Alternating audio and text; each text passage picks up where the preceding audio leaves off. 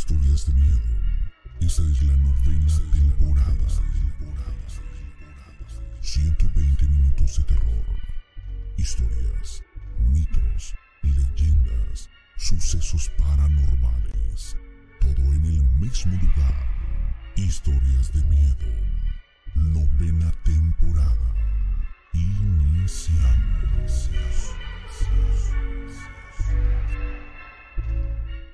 Ah, este mudo. Sino que hacía falta una corrección ahí que no se percató, pero bueno, ya, ya la vamos a solucionar un momento más. Lo que sí que estamos arrancando una emisión más, como decía la rana hace un momento, que no lo escuchaban, de la novena temporada de las historias de miedo con la rana y el pavo. Así que enhorabuena, gracias por estar ahí con nosotros una vez más.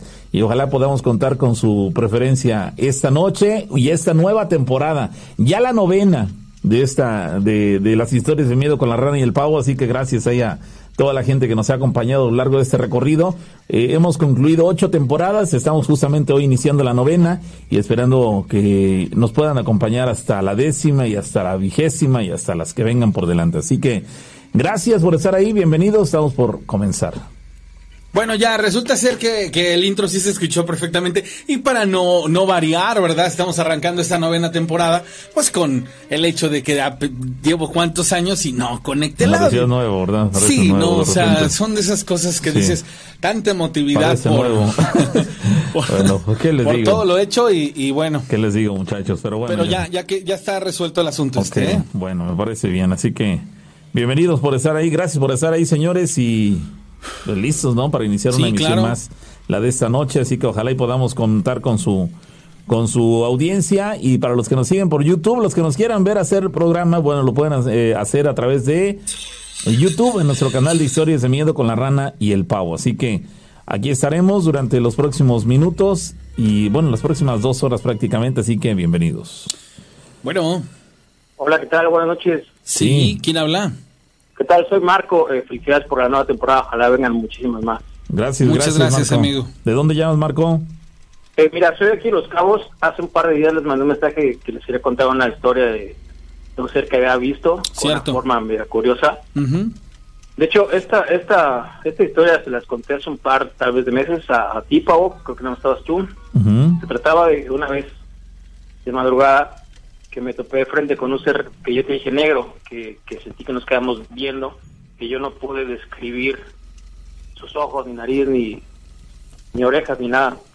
Eh, om- omití esto porque no sabía cómo explicártelo, no sabía, pues no tenía las palabras de decirlo, ¿no? Sí. pero pues ya investigando y todo, incluso hace unos días, tres, cuatro días, mandé un mensaje ahí al, al grupo y ya me recomendaron ver un video que no pude encontrar, pero sí vi otros parecidos que hablan acerca de un ser que se parecía al hombre Michelin, el, el de las llantas. Este, este ser con una especie de traje. A ver, para, para la gente que no escuchó aquel programa este, y para los que no lo recordamos con claridad, ¿puede recapitular cómo fue la experiencia? Sí, claro. Mira, esta vez, bueno, aquella noche yo estaba, estaba trabajando en un hotel, estaba haciendo un rondín como a las 3 o 4, no, tuvo que haber sido como a las 3 de la mañana, tal vez 2 de la mañana, en un área del hotel que estaba cerrado, este era un edificio de cuatro pisos, que cada piso tenía alrededor de unas 20 habitaciones. Entonces, pues estábamos, alre- eh, estábamos al aire libre, no había hoteles en ese momento alrededor. Este, yo estaba dando el recorrido, empecé por el cuarto piso, bajé al tercero, segundo, y en el primero eh, había un lugar donde pasaba una especie como de riachuelo de, de agua hacia el mar. Y este, entonces yo iba caminando por ahí, incluso pues las luces estaban apagadas, solamente había luces de emergencia. Iba caminando, incluso pues como el área estaba cerrada y solamente estaba en mantenimiento, incluso podías levantar un poquito de polvo.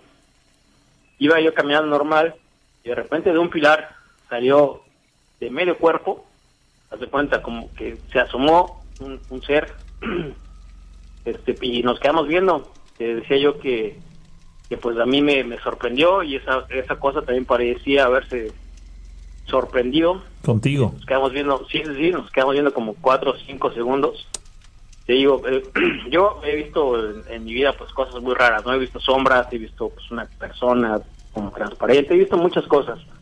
Pero esta vez fue el sentimiento que a mí me dio eh, esta vez sí sentí temor porque yo eh, pues tratando de analizarlo el, el instinto que te sale ahí en ese momento pues es como de supervivencia. Es de, pues si tienes que hacer algo, si tienes que pelear, pues tienes que ver las mayor... Tú tienes que saber contra quién vas a pelear, ¿no? Ujú. Entonces este era una persona, era una cosa que no pasaba de un metro, era una persona pequeña. Solamente lo que yo le pude ver fue medio torso, sí, medio torso, se asomó del muro. Digamos, exacto, a eso me refiero. Eh, eh, ¿era, una, ¿Era una columna, era un eh, castillo o era una bardita? No, no, era, era una... Haz de cuenta, estamos hablando de un edificio, tú sabes que los edificios grandes ponen eh, como muros, muros grandes que, son los que sostienen el edificio. Entonces este muro era como de un, de un metro y medio, más o menos, vamos de ancho. Vamos a poner un metro y medio, un metro de ancho, con, contra dos o tres metros de alto. Entonces de este muro se asomó esta cosa. eh, no le vi el cuerpo entero, porque como te, como te repito, esta cosa se asomó, no esperando verme o no sé. Y yo lo que le pude ver, eh, pues fue esta, esta pues, te, te- te digo que nos vimos los dos al mismo tiempo, pero no, no le, no le vi ojos, nariz, nada. Traía una especie de casco, que también les mandé una foto ahí por WhatsApp. Una especie de casco así negro, pero yo sentí su mirada, no, no pude ver los ojos, pero yo sentí su mirada y vi cómo actuaba esta cosa. Entonces, le quedé viendo cuatro o cinco segundos y ¿Era, ahí sí ¿Era negro No, o cómo no, era? era negro, era, era, era un, traía un traje, un traje negro, como de Michelin, como de ejército de Michelin, pero esta, esta, este ser no era gordo, era, era pues una persona delgada, pero chiquita. Y entonces lo que yo he visto en los diferentes videos es que dicen en un, ha habido eh, vistas de ese ser en Europa, en América creo que ha habido uno o dos, pero unos lo describen como un ser de dos metros, otro como unos- una estatura normal y, y transparente, bueno, traje blanco o negro, con unos cables algunos. Pero no, yo lo que vi fue negro, chiquito, como de un metro, y no, yo no le vi nada de cables, pero como repito, yo nada más alcancé a ver la parte que asomó, que fue medio cuerpo, medio torso, con este, portaba ese traje negro, eh, una mano, la mano derecha, que igual tenía forma de ese traje, y una especie de guante negro, pero que no se le podían distinguir los dedos. Haz de cuenta, nada más se le podía distinguir el dedo pulgar y el guante de los otros dedos. Ah, ah, como, Pero- lo des- ah, como lo describes, me da más la impresión de que más allá de que fuera un, un, un duende, un chaneque, ese, algún fantasma, era como un extraterrestre, ¿no? Pues, pues si le tenemos que denominar de alguna forma, probablemente sí. Sí, como te digo, tenía un traje que yo podría asociar a un astronauta, porque Ujú. conocemos un traje de astronauta y es lo más parecido que conocemos todos que yo te podría describir, pero como te digo, yo nunca había visto ser así de ese tipo Ajá. y te digo, en los, en los, lo que conocemos normalmente, popularmente, es como este ser Michelin y como el, el, el personaje que les mandé por el WhatsApp, así de este personaje de, de niños, tenía un casco parecido así, pero esta cosa tenía dos divisiones nada más, una a la altura de los ojos y una a la altura de la boca. Digo, no le pude ver rasgos faciales, pero sentí su mirada, te digo, la vi, tuve que analizarlo también por si esta cosa se me, me atacaba o por si salía completamente o por si se paraba frente a mí, pues yo sabría tener, tener saber cómo reaccionar porque si hubiera gritado o algo, eh, la reacción más pronto hubiera pasado 10 o 15 minutos porque digo, no había nada alrededor mío y este pues sí era una era una situación pues desconocida que yo se- me sentí en peligro. Hay personas que dicen que cuando ven extraterrestres que sienten su armonía y todo eso, no, yo sentí Miedo. temor, ¿no? Para sobrevivencia. Oye, después, Sí. después de esos cuatro o cinco segundos que se quedaron viendo mutuamente, ¿qué sucedió? ¿Qué hiciste tú o qué hizo él? Mira, este, este, yo me caminaba normal. Al momento de que esta cosa se asomó, yo detuve mi caminar y me, me quedé pasmado. Dije, pues, ¿por qué era algo que yo no conocía? Pude haber encontrado, si hubiera visto un animal o algo, pues yo hubiera sabido inmediatamente qué era y tratar de espantarlo o tratar de quedarme quieto para que no me atacara. Yo hubiera sabido cómo reaccionar. Pero esta cosa no la, no la podía ah, asociar con nada más era una situación desconocida para mí, no sabía qué hacer, no sabía qué decir, cómo actuar. Simplemente me quedé parado ahí. Esta cosa igual te digo, se quedó así inmóvil viéndome. Cuatro o cinco segundos. Lo que yo le puedo analizar, todo lo que yo le puedo analizar fue el traje así como te, te lo describí. Y de un momento a otro, ese ser se volvió a esconder atrás del muro. y pasaron, y yo, yo di dos o tres pasos para atrás y regresé por las escaleras, subí un piso y regresé al, al área donde estaban mis compañeros. Pero al otro día regresé para ver qué pudo haber sido, si pudo haber sido una rama, si pudo haber sido un animal o algo, y no había nada alrededor que hubiera podido dar una, una respuesta.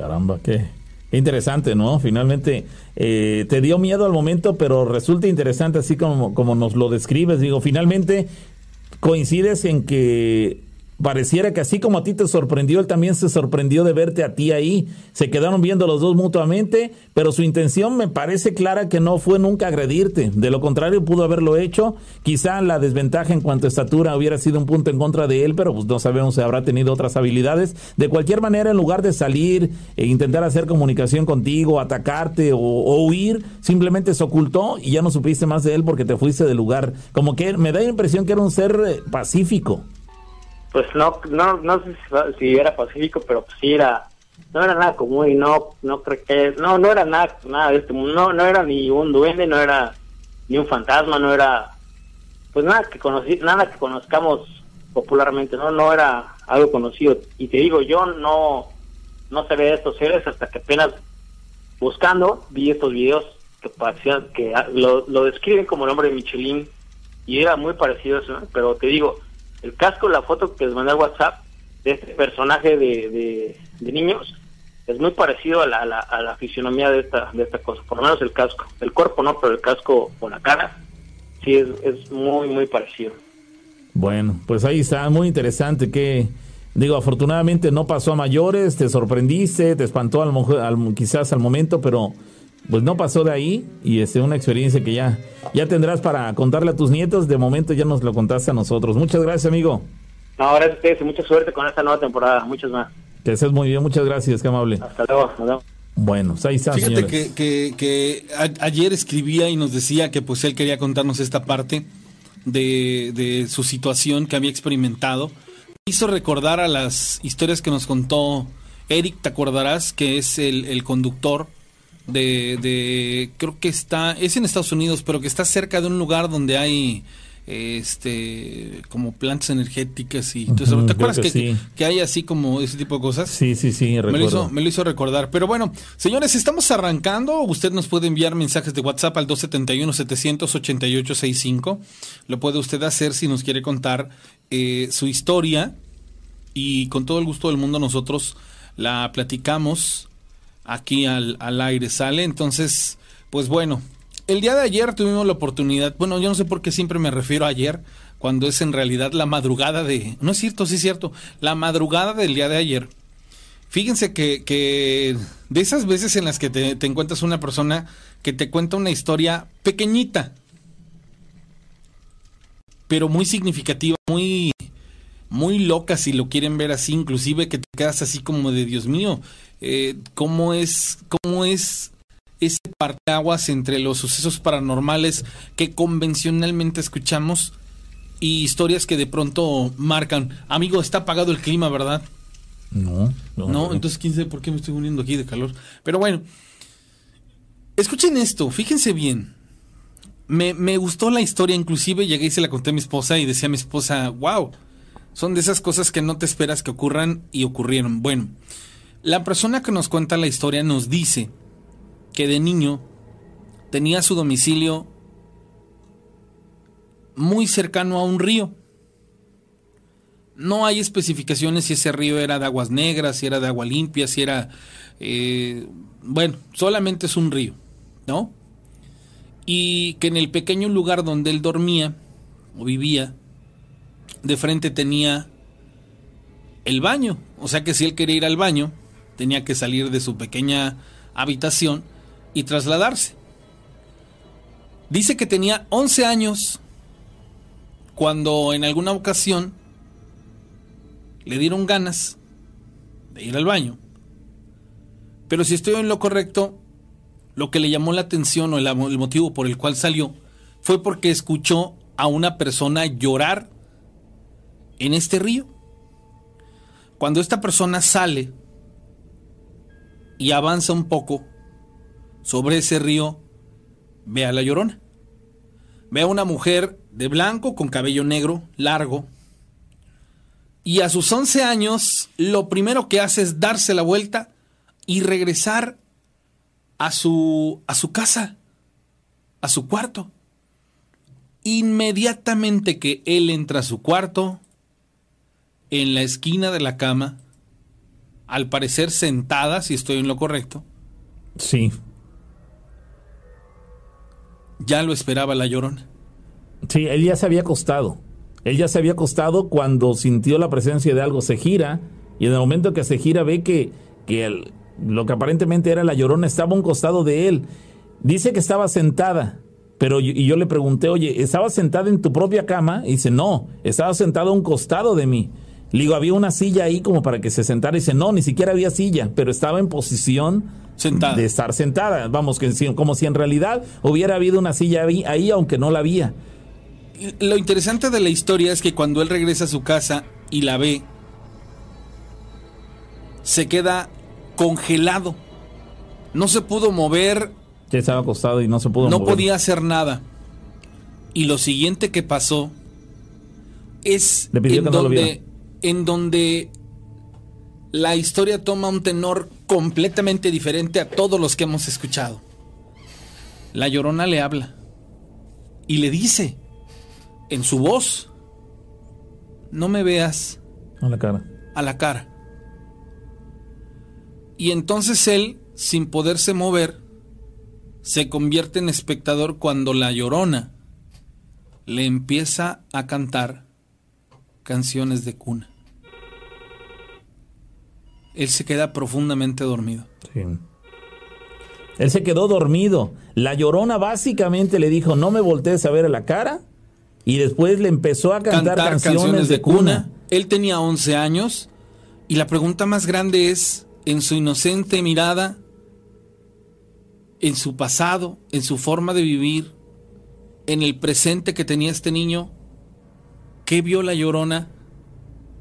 Que este personaje tan mítico, tan espeluznante, si lo quieren ver así, a este niño le hizo compañía, le dijo, no me mires al rostro, y le cantó unas canciones de cuna para que se quedara dormido. Y en realidad él se quedó dormido. Sí, Fue profundamente dormido. se durmió, vamos, digamos que el, el tema del, del miedo que le había dado su presencia quedó atrás, se quedó dormido.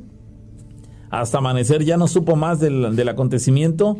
Amaneció como cualquier otro día, nunca supo qué sucedió, pero la realidad es esa. La llorona prácticamente le preguntó, oye, ¿y cómo la viste?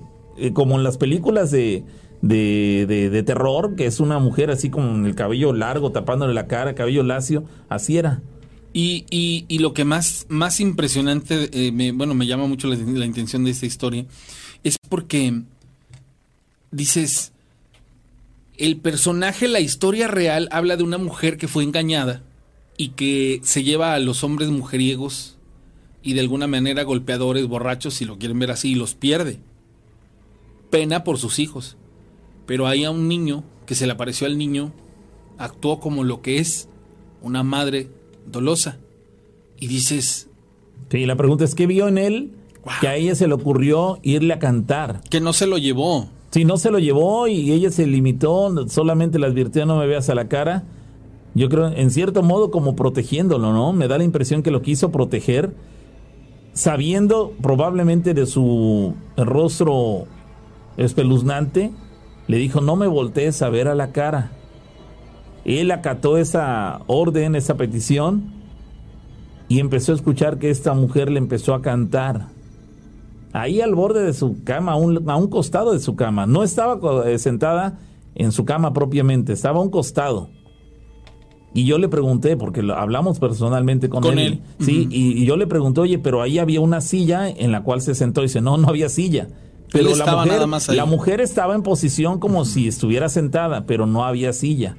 Y ahí estaba la mujer, no me volteé a ver, empezó a cantar la canción de cuna o las canciones de cuna, se quedó profundamente dormido y no supo más hasta el día siguiente. Y es la fecha que no encuentra explicación aquel acontecimiento. Eso le ocurrió en la colonia López Arias, aquí de Córdoba. Me llama la atención porque el río que atraviesa es obviamente un río de aguas negras, ¿no? Aguas Negras, sí. Y, y él dice que su casa o su pequeño cuartito estaba muy cerca de Muy este cerca lugar. río, sí. Coincidió con la historia que nos platicaron de aquí de la 8, entre la 8 y la Ajá. 10, que también es un lugar muy cercano de este río. No sé si será el mismo río. No, ¿eh? no, no. Bueno, sí, seguramente del- tal vez en algún momento se, se, se encontrará. O bueno, quién sabe, ¿no? Sí, porque son diferentes zonas de la ciudad de aquí de Córdoba, pero probablemente al paso de los kilómetros termine siendo el mismo, no lo sé, no lo podría asegurar, pero bueno.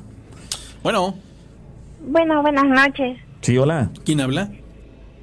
Soy Cristina, vuelvo a hablar desde Chiapas. Hola, Cristina. Hace unos días conté la historia de una sombra de cuando tenía tres años y ahora vengo con otra. A ver, Y dime. esta dinos. pues ya estaba más grande. Eh, tenía como 10, 17, 18. Porque me fui a presentar un examen. Oye, pero yo viajé de Chiapas, viajé a Querétaro. Entonces, pues ahí, entonces yo estaba en la casa de mi madrina y estaba con mi mamá pues durmiendo. Era la noche antes de mi última noche ahí. O sea, el otro día íbamos a regresar en la noche para Chiapas. La cuestión que pues yo me dormí bien contenta, dormí feliz, pero hay muchos factores que hasta la fecha pues son muy raros. Entonces el chiste es que me dormí y pues tuve la sensación de levantarme así de la nada, ya, ya estaba todo oscuro. Entonces en el cuarto donde nos quedamos estaba mi mamá al lado y yo en la otra cama. Entonces yo tenía como que la sensación de ir al baño, pero algo me decía que no me parara. Entonces yo desperté a mi mamá y le dije, acompáñame al baño. Y yo, bueno, ya este, ya fue mi mamá conmigo y así. Y sentí como que esa sensación, pero bueno, me acompañó y regresamos al cuarto y me acosté.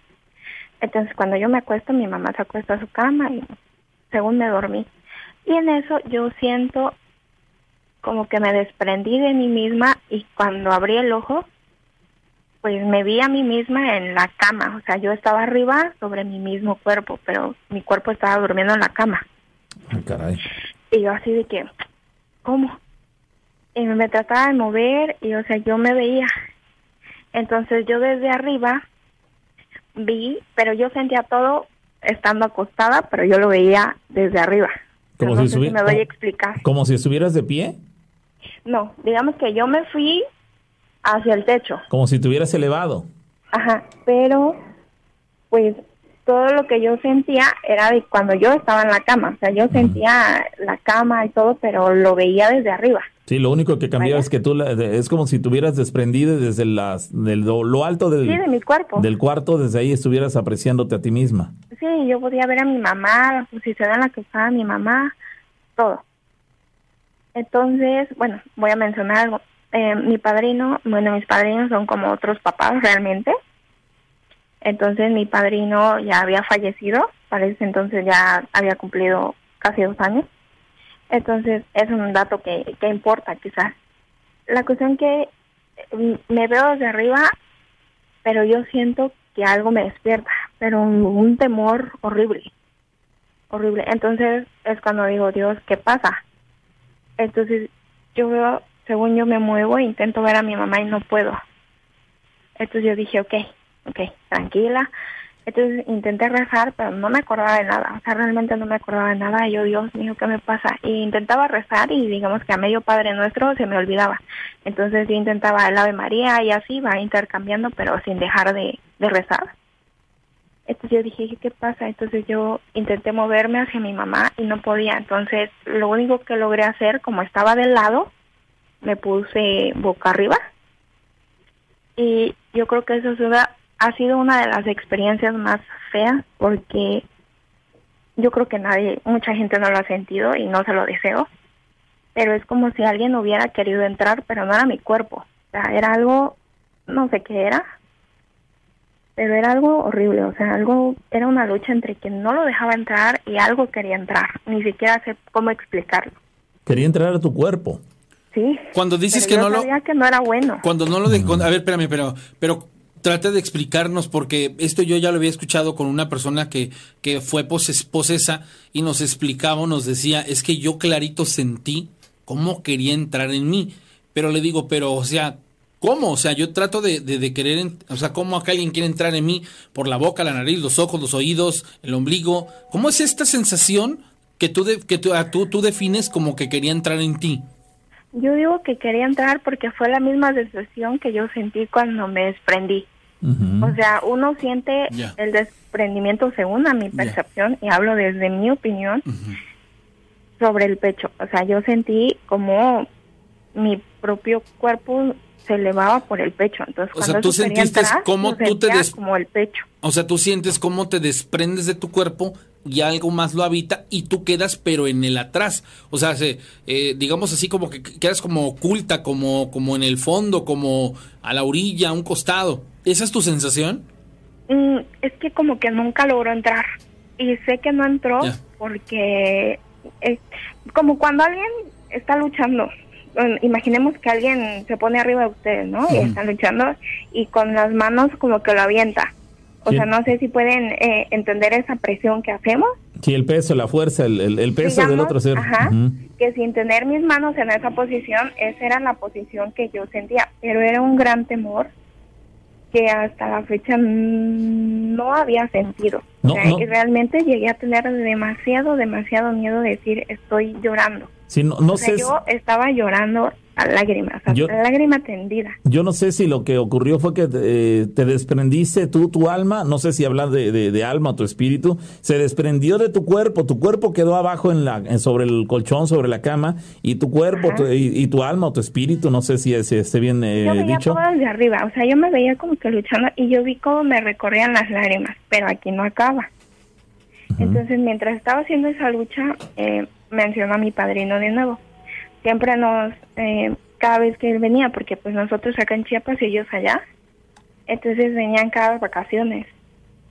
Y eh, dadas las circunstancias, eh, siempre traía a un santo, que es el niño maravilla, el santo niño de las maravillas, pero siempre le pasaba algo a ese santo. O sea, una vez mis hermanos casi se queman, se quemó el santo, la otra vez lo trajeron, se quebró, y en ese cuarto estaba ese santo.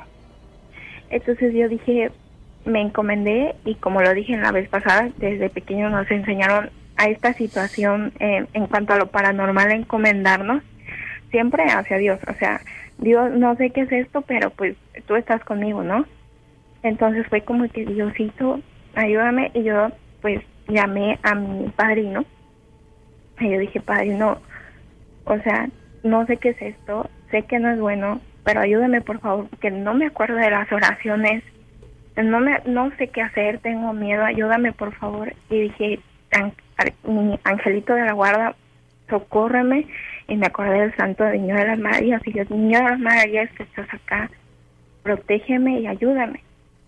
Entonces, cuando digo eso, como que me acuerdo del Padre Nuestro completo y lo logro terminar. Entonces, ay, bueno, hasta ahorita te lo cuento, tengo un nervio horrible. Y, o sea, logro moverme y le digo, mamá, pero con un temor, y mamá, mamá. Y veo como mi mamá se voltea y me dice, ¿qué tienes? Y le dije, déjame ir a tu cama. Y mi mamá me dice, sí, pero es extraño porque mi mamá es de las preguntonas de, ¿qué tienes? ¿Qué te pasa? Que no sé qué, como toda mamá. Y me dice, sí, y me abre pues su cobija y les juro que no sé cómo le hice y me moví y sentí que ya no tenía esa presión de que algo quería entrar en mí. Me moví hacia la cama de mi mamá de un salto, ni siquiera sé cómo llegué, porque yo no miro muy bien en la oscuridad. Entonces llegué y mi mamá no me preguntó nada.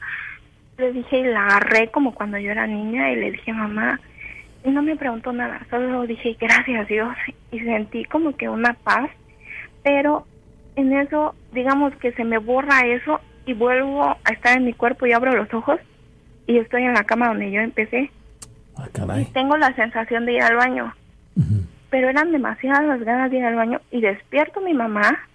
En ese momento no me di cuenta. Despierto a mi mamá, vamos al baño, siento la sensación que sentí en lo que había vivido y dije, Diosito, ¿qué está pasando?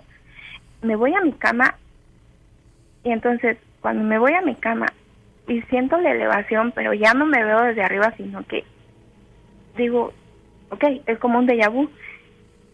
Y vuelve a pasar exactamente lo mismo, pero ahora sí como que con más fuerza, ¿no? Dios está aquí, pero lo que no cambió fue eso, que quiso entrar.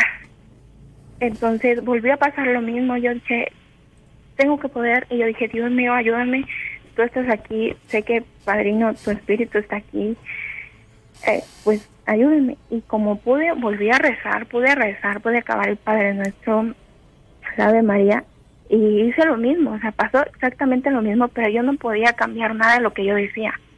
Entonces le dije, mami, déjame ir a tu cama, me dijo que sí, y este, y ahí me quedé. Entonces de ahí ya no recuerdo nada hasta el otro día, o sea, porque ya era de día, amaneció, y me levantó mi mamá y me dijo, ¿qué pasó ayer? Y le conté y pues mis papás no es que sean escépticos, pero son muy de, no tengas miedo, no sé qué fue, pero no tengas miedo. Y bueno, la cuestión que pasamos ese día, la verdad yo me la pasé muy bien porque siempre había querido ir a San Miguel. Cuando llegué a la iglesia de San Miguel, me quedé impactada. Yo dije, gracias Dios. Y me quedé muy sacada de onda. Y ahí fue cuando, enfrente de la iglesia de San Miguel, fue cuando dije, lo que viví ayer, lo viví dos veces. Pero lo más extraño es de que pasó ese día, este, pues ya teníamos que regresar y de camino a casa yo dije, me puse a pensar y dije, mi hermana, mi hermana, porque siempre hemos tenido una conexión muy fuerte y cada vez que la pesan, pues antes dormíamos juntas, pero siempre que la pesaban, o sea, yo me despertaba en chinga y, ay, en, así, en friega y, y a rezarle, porque sabía que le estaban pesando. Entonces, en el camino yo le empecé a hablar, a mi hermana, pero pues ya era de noche, era casi como medianoche cuando íbamos en camino hacia acá. Y le digo, oye, es que pasó algo muy raro. Y me dice, ¿por qué? ¿Qué te pasó? ¿Estás bien? Y le dijo, no, tú estás bien. Y me dice, no, es que ayer me pesaron. Y yo, ¿cómo? O sea, todo esto por mensaje. Y le digo, ¿cómo? Sí, es que me pesaron. Y ella me empezó a contar, pero ya lo hicimos bien cuando estábamos acá las dos juntas. Y me dijo que a ella esa misma noche que a mí me pesaron, a ella la pesaron, pero, o sea, ella simplemente no se podía mover, nada, pero ya no estaba yo para, para ayudarla, como siempre lo hacíamos. Entonces dice que pues ella no se acordaba de las oraciones, o sea, no se acordaba de nada y solo se le vino a la mente el- la imagen del Sagrado Corazón. Dice que le pidió perdón al Sagrado Corazón dijo, discúlpeme porque no me acuerdo de las oraciones que se supone que debo de tener y que también tenía mucho miedo. Pero que al final de cuentas, o sea, dijo, pongo toda mi fe en la imagen que estoy recordando, no recuerdo la oración, pero te tengo a ti como imagen y así fue como que se le la dejaron de pesar. Pero lo extraño fue que fue la misma noche.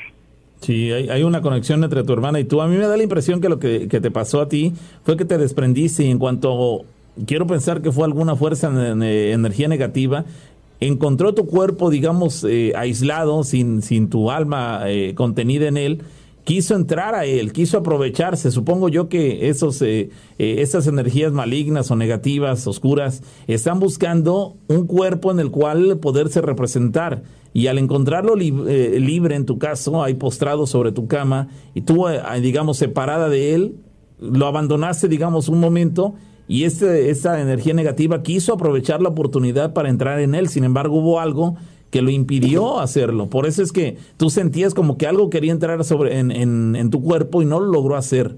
Porque había algo, no sé qué, que impidió que ingresara, pero su intención era esa, eh, adoptar ese cuerpo como, como, como cuerpo viviente de, de, de, de, esa, de esa energía negativa que, que, estaba queriendo ingresar a él. Es muy extraño en ese caso que también tu hermana lo haya experimentado. ¿Son gemelas o algo por el estilo?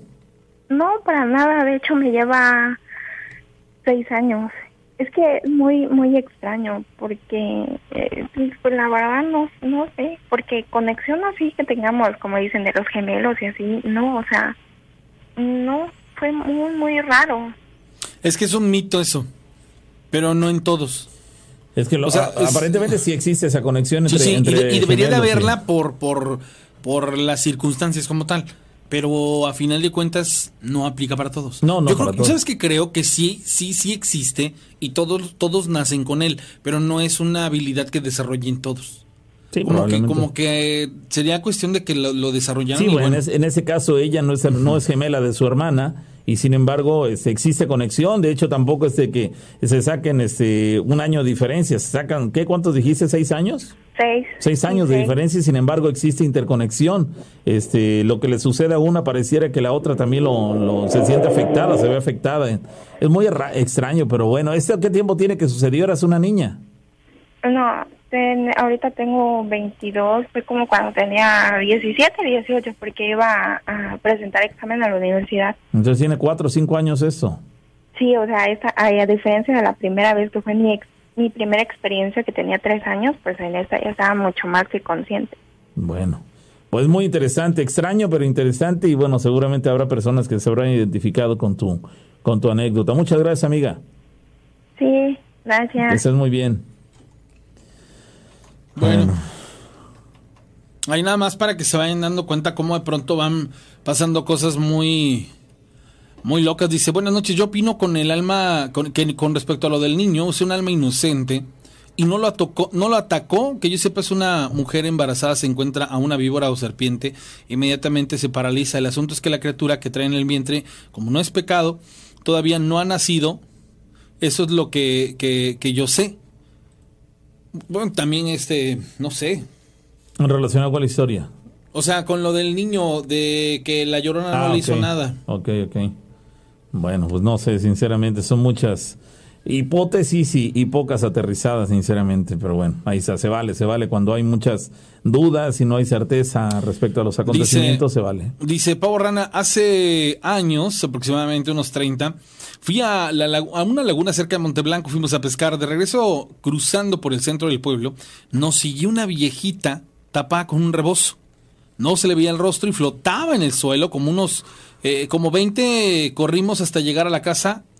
El señor que acompañía traía un caballo que relinchaba y hacía muy feo por lo que estaba pasando.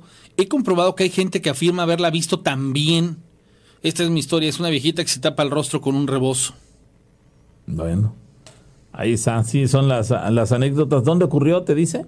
En- aquí en Camino a Chucamán. Ah, ok, sí, sí, yo recuerdo una historia similar, ¿eh? Y justo por esa zona, no recuerdo si en Chocamán o en Coscomatepec o en, en Tomatlán, por esa zona, ¿eh? Pero también recuerdo una historia que nos contaron hace algún tiempo que le sucedió a unas personas que habían, creo, parece que había salido a comprar algo a media madrugada, pasó por un parque donde había una fuente, ahí había un personaje con esas características, algo así, no, no lo recuerdo a detalle, pero sí me, me suena que fue en una de esas poblaciones que se encuentran relativamente cerca aquí en la ciudad de Córdoba. Bueno, vamos a continuar, señores. WhatsApp 271-700-8865 para la gente que nos quiera mandar mensajes por WhatsApp. Dice, yo también la vi, Rana y Pavo. Me vi a mí mismo, pero nosotros dormimos con la luz apagada. Cuando me dirigí a la cocina me daba miedo como si algo malo estuviera ahí. Después de eso me daba valor y vi a la muerte. Yo vivía ahí por, por, por el centro, por Camarolinas. Bueno, Caramba. Bueno, Sí, este, hola. disculpe, habla María Eugenia Hola, de María aquí de la congregación San Cristóbal. ¿Qué tal, María Eugenia? Este, buenas noches. Disculpen. Hola. Miren, con respecto a lo que acaba de mencionar esa niña, Ujú. yo yo estuve hace como el- por el 2014 en la casa de una hermana allí por este por Valle de Chalco. Eh, allí estábamos cerca de un, un lugar de pesadilla donde lastimaban personas, o sea, destazarlas. Y yo tenía mucha rabia porque oía lo que les hacían. Entonces, lo que más daba me daba rabia er- era de que ver que las autoridades, pues, hasta ellos se encargaban de llevarles gente en las patrullas. Ok.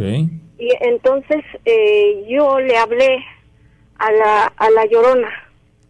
Le- yo la llamé y le dije, hermana, le dije, tú viviste violencia en tu vida.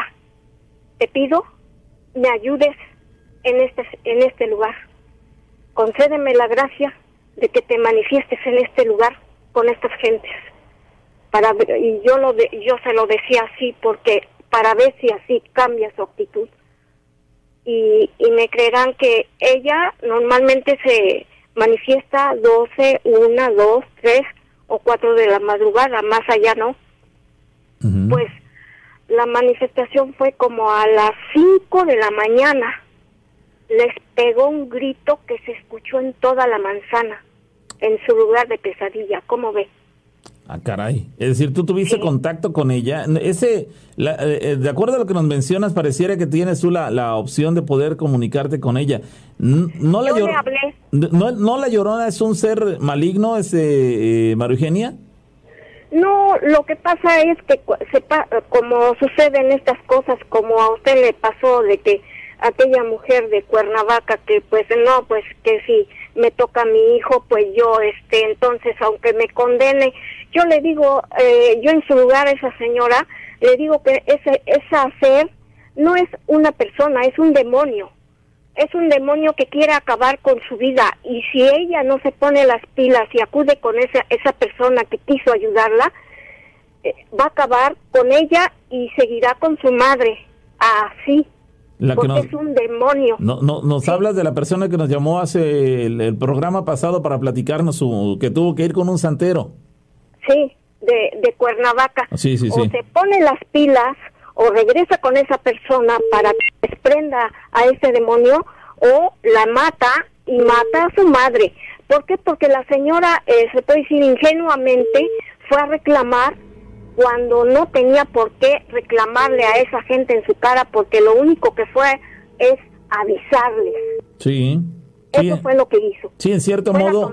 Sí, en, en sí, en cierto modo les fue, a, les fue a poner al tanto de lo que ella estaba, de lo que había hecho y, y aunque ella no quiso tomar represalias en contra de ellos, pareciera que a como están las cosas no va a tener otra alternativa que buscar ese, acabar con ella porque de lo contrario ella va a acabar tanto con ella como con su madre. Sí, es como tener, es como tener al lado una serpiente, una anaconda. ¿Sí? Sí, La anaconda al final de cuentas no, no es un ser domesticable. sí, claro. Tarde que temprano los enrolla y los mata. Sí, sí, sí. Así es, es ese demonio. No que piense, no es una persona, es un demonio. Ese cuerpo está poseído.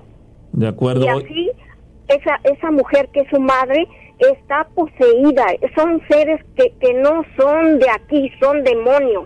De acuerdo. Entonces, lo, lo que tienen que hacer es acabar, acabar, porque si no se ponen las pilas la señora, va a acabar con su vida y peor tantito, de ya ella ya desprendida, hasta pueda ver la manera en cómo acabe con su familia. Oye, ¿tiene, le, encuent- le encuentras alguna explicación al hecho de que, y bueno, ya estamos abordando el tema, el otro tema, pero bueno, se, se, se fueron eh, eslabonando uno, una historia con la otra. Eh, eh, ti- ¿Le encuentras una explicación al por qué esa mujer le puso a su hijo el- exactamente el mismo nombre, los mismos dos nombres que la otra mujer le puso al suyo?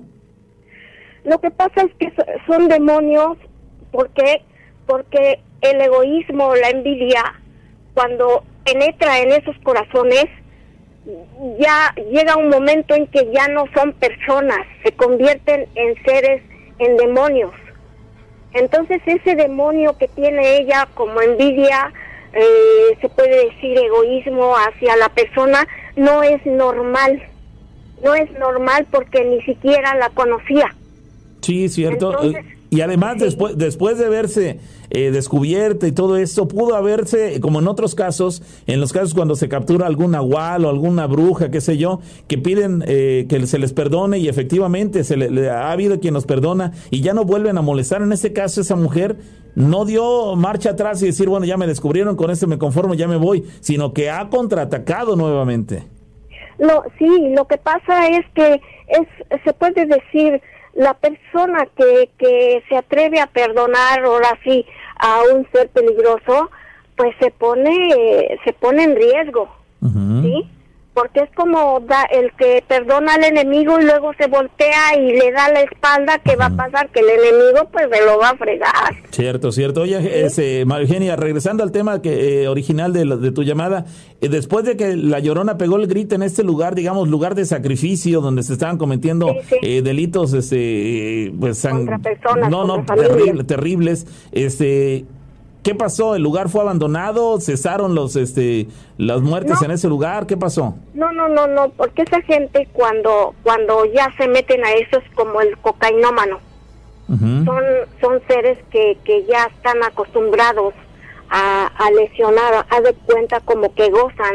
La pregunta del pavo, María Eugenia, es que si hubo un eco de la llorona como tal a- al hecho. O Al- sea, al manifestarse dejó de ocurrir exacto, esto. Cuando ella se manifestó, ¿cambió en algo esa circunstancia? ¿O no sirvió de nada que se manifestara? ¿Fue ¿Siguió? algo circunstancial? ¿No pasó más? Lo único que, sí que hicieron fue hacerme un menjurje en el cual yo haga de cuenta como que querían que yo desprendiera. Eh, eh, desperté en una ma- mañana oliendo a un amoníaco concentradísimo, Oye, pero ellos supieron que tú la habías mandado. porque estaba yo prácticamente luchando contra él, porque son gentes que practican el espiritismo. Una cosa es el espiritismo y otra el espiritualismo. No es lo mismo. El espiritismo ya es con lo negro, con las cosas oscuras. Y el espiritualismo es con seres de gracia, ángeles o, seres que vienen, se puede dato, decir, ¿eh? de Dios. Buen dato, buen dato. sí. No, no son cosas. Sí, sí. Parecieron lo mismo, pero no son lo mismo. Entonces ellos trataron, ellos se, se, se percataron de que ese grito y la manifestación de la llorona había sido, digamos que enviada por ti. Trataron de hacerte daño a ti y no lo lograron. No, porque co- como en ese entonces, pues la protección espiritual es muy importante. Y a mí me, con, con un ser de gracia me protegió y, y, pues no me pasó nada, porque incluso tuve una manifestación de nuestro Padre Jesús en el baño. Pude ver su mirada. Entonces, entonces cuando lo vi, entonces le dije en mi pensamiento, Padre, te encargo a esta gente. Entonces, pero mi hermana tenía su altar a la Santa Muerte Blanca. Ella a su manera la, la condicionaba, le iba, le, le ofre- ofrecían misas, eh, incluso la arreglaba, le ponía su fruta como eso, pero le pedían cosas pues muy muy particulares, muy personales, o pero yo con mi desesperación, más que nada no era desesperación, era rabia, era rabia por lo que estaba pasando y extendí mi mano hacia ella, hacia su altar y le dije, hermana, yo no te voy a pedir lo que los demás te piden. Eh, concédeme, me participes la mitad de la misión que tú tienes, que Dios te entregó. Concédeme esa gracia. Y, extendía yo mi ma- con mi mano hacia ella, me ponía como ungirme mi cabeza, mi cara, todo mi cuerpo, todo, por medio de ella. Porque había ocasiones que yo tenía mucho miedo para salir, porque esas gente ya me, ya, ahora sí que, que les costaba nada más darme un jalón y me llevan ahí Ujú. a su Sí, lugar claro. de pesadilla. Sí, claro. Eh, ese- entonces yo salía cuando yo yo le pedía esa, ese apoyo desde que estaba yo en el dintel de la puerta era empezar a orar una una oración especial eh, de espiritualista trinitaria mariana que empezaba con la preciosísima sangre de nuestro Señor Jesucristo hasta terminar hasta luz que iluminas el solio de mi Padre, ilumina las tinieblas y el- así era todo el camino. De- de- todo el camino mi- y, y, y estando ya en la tienda hasta volver a regresar.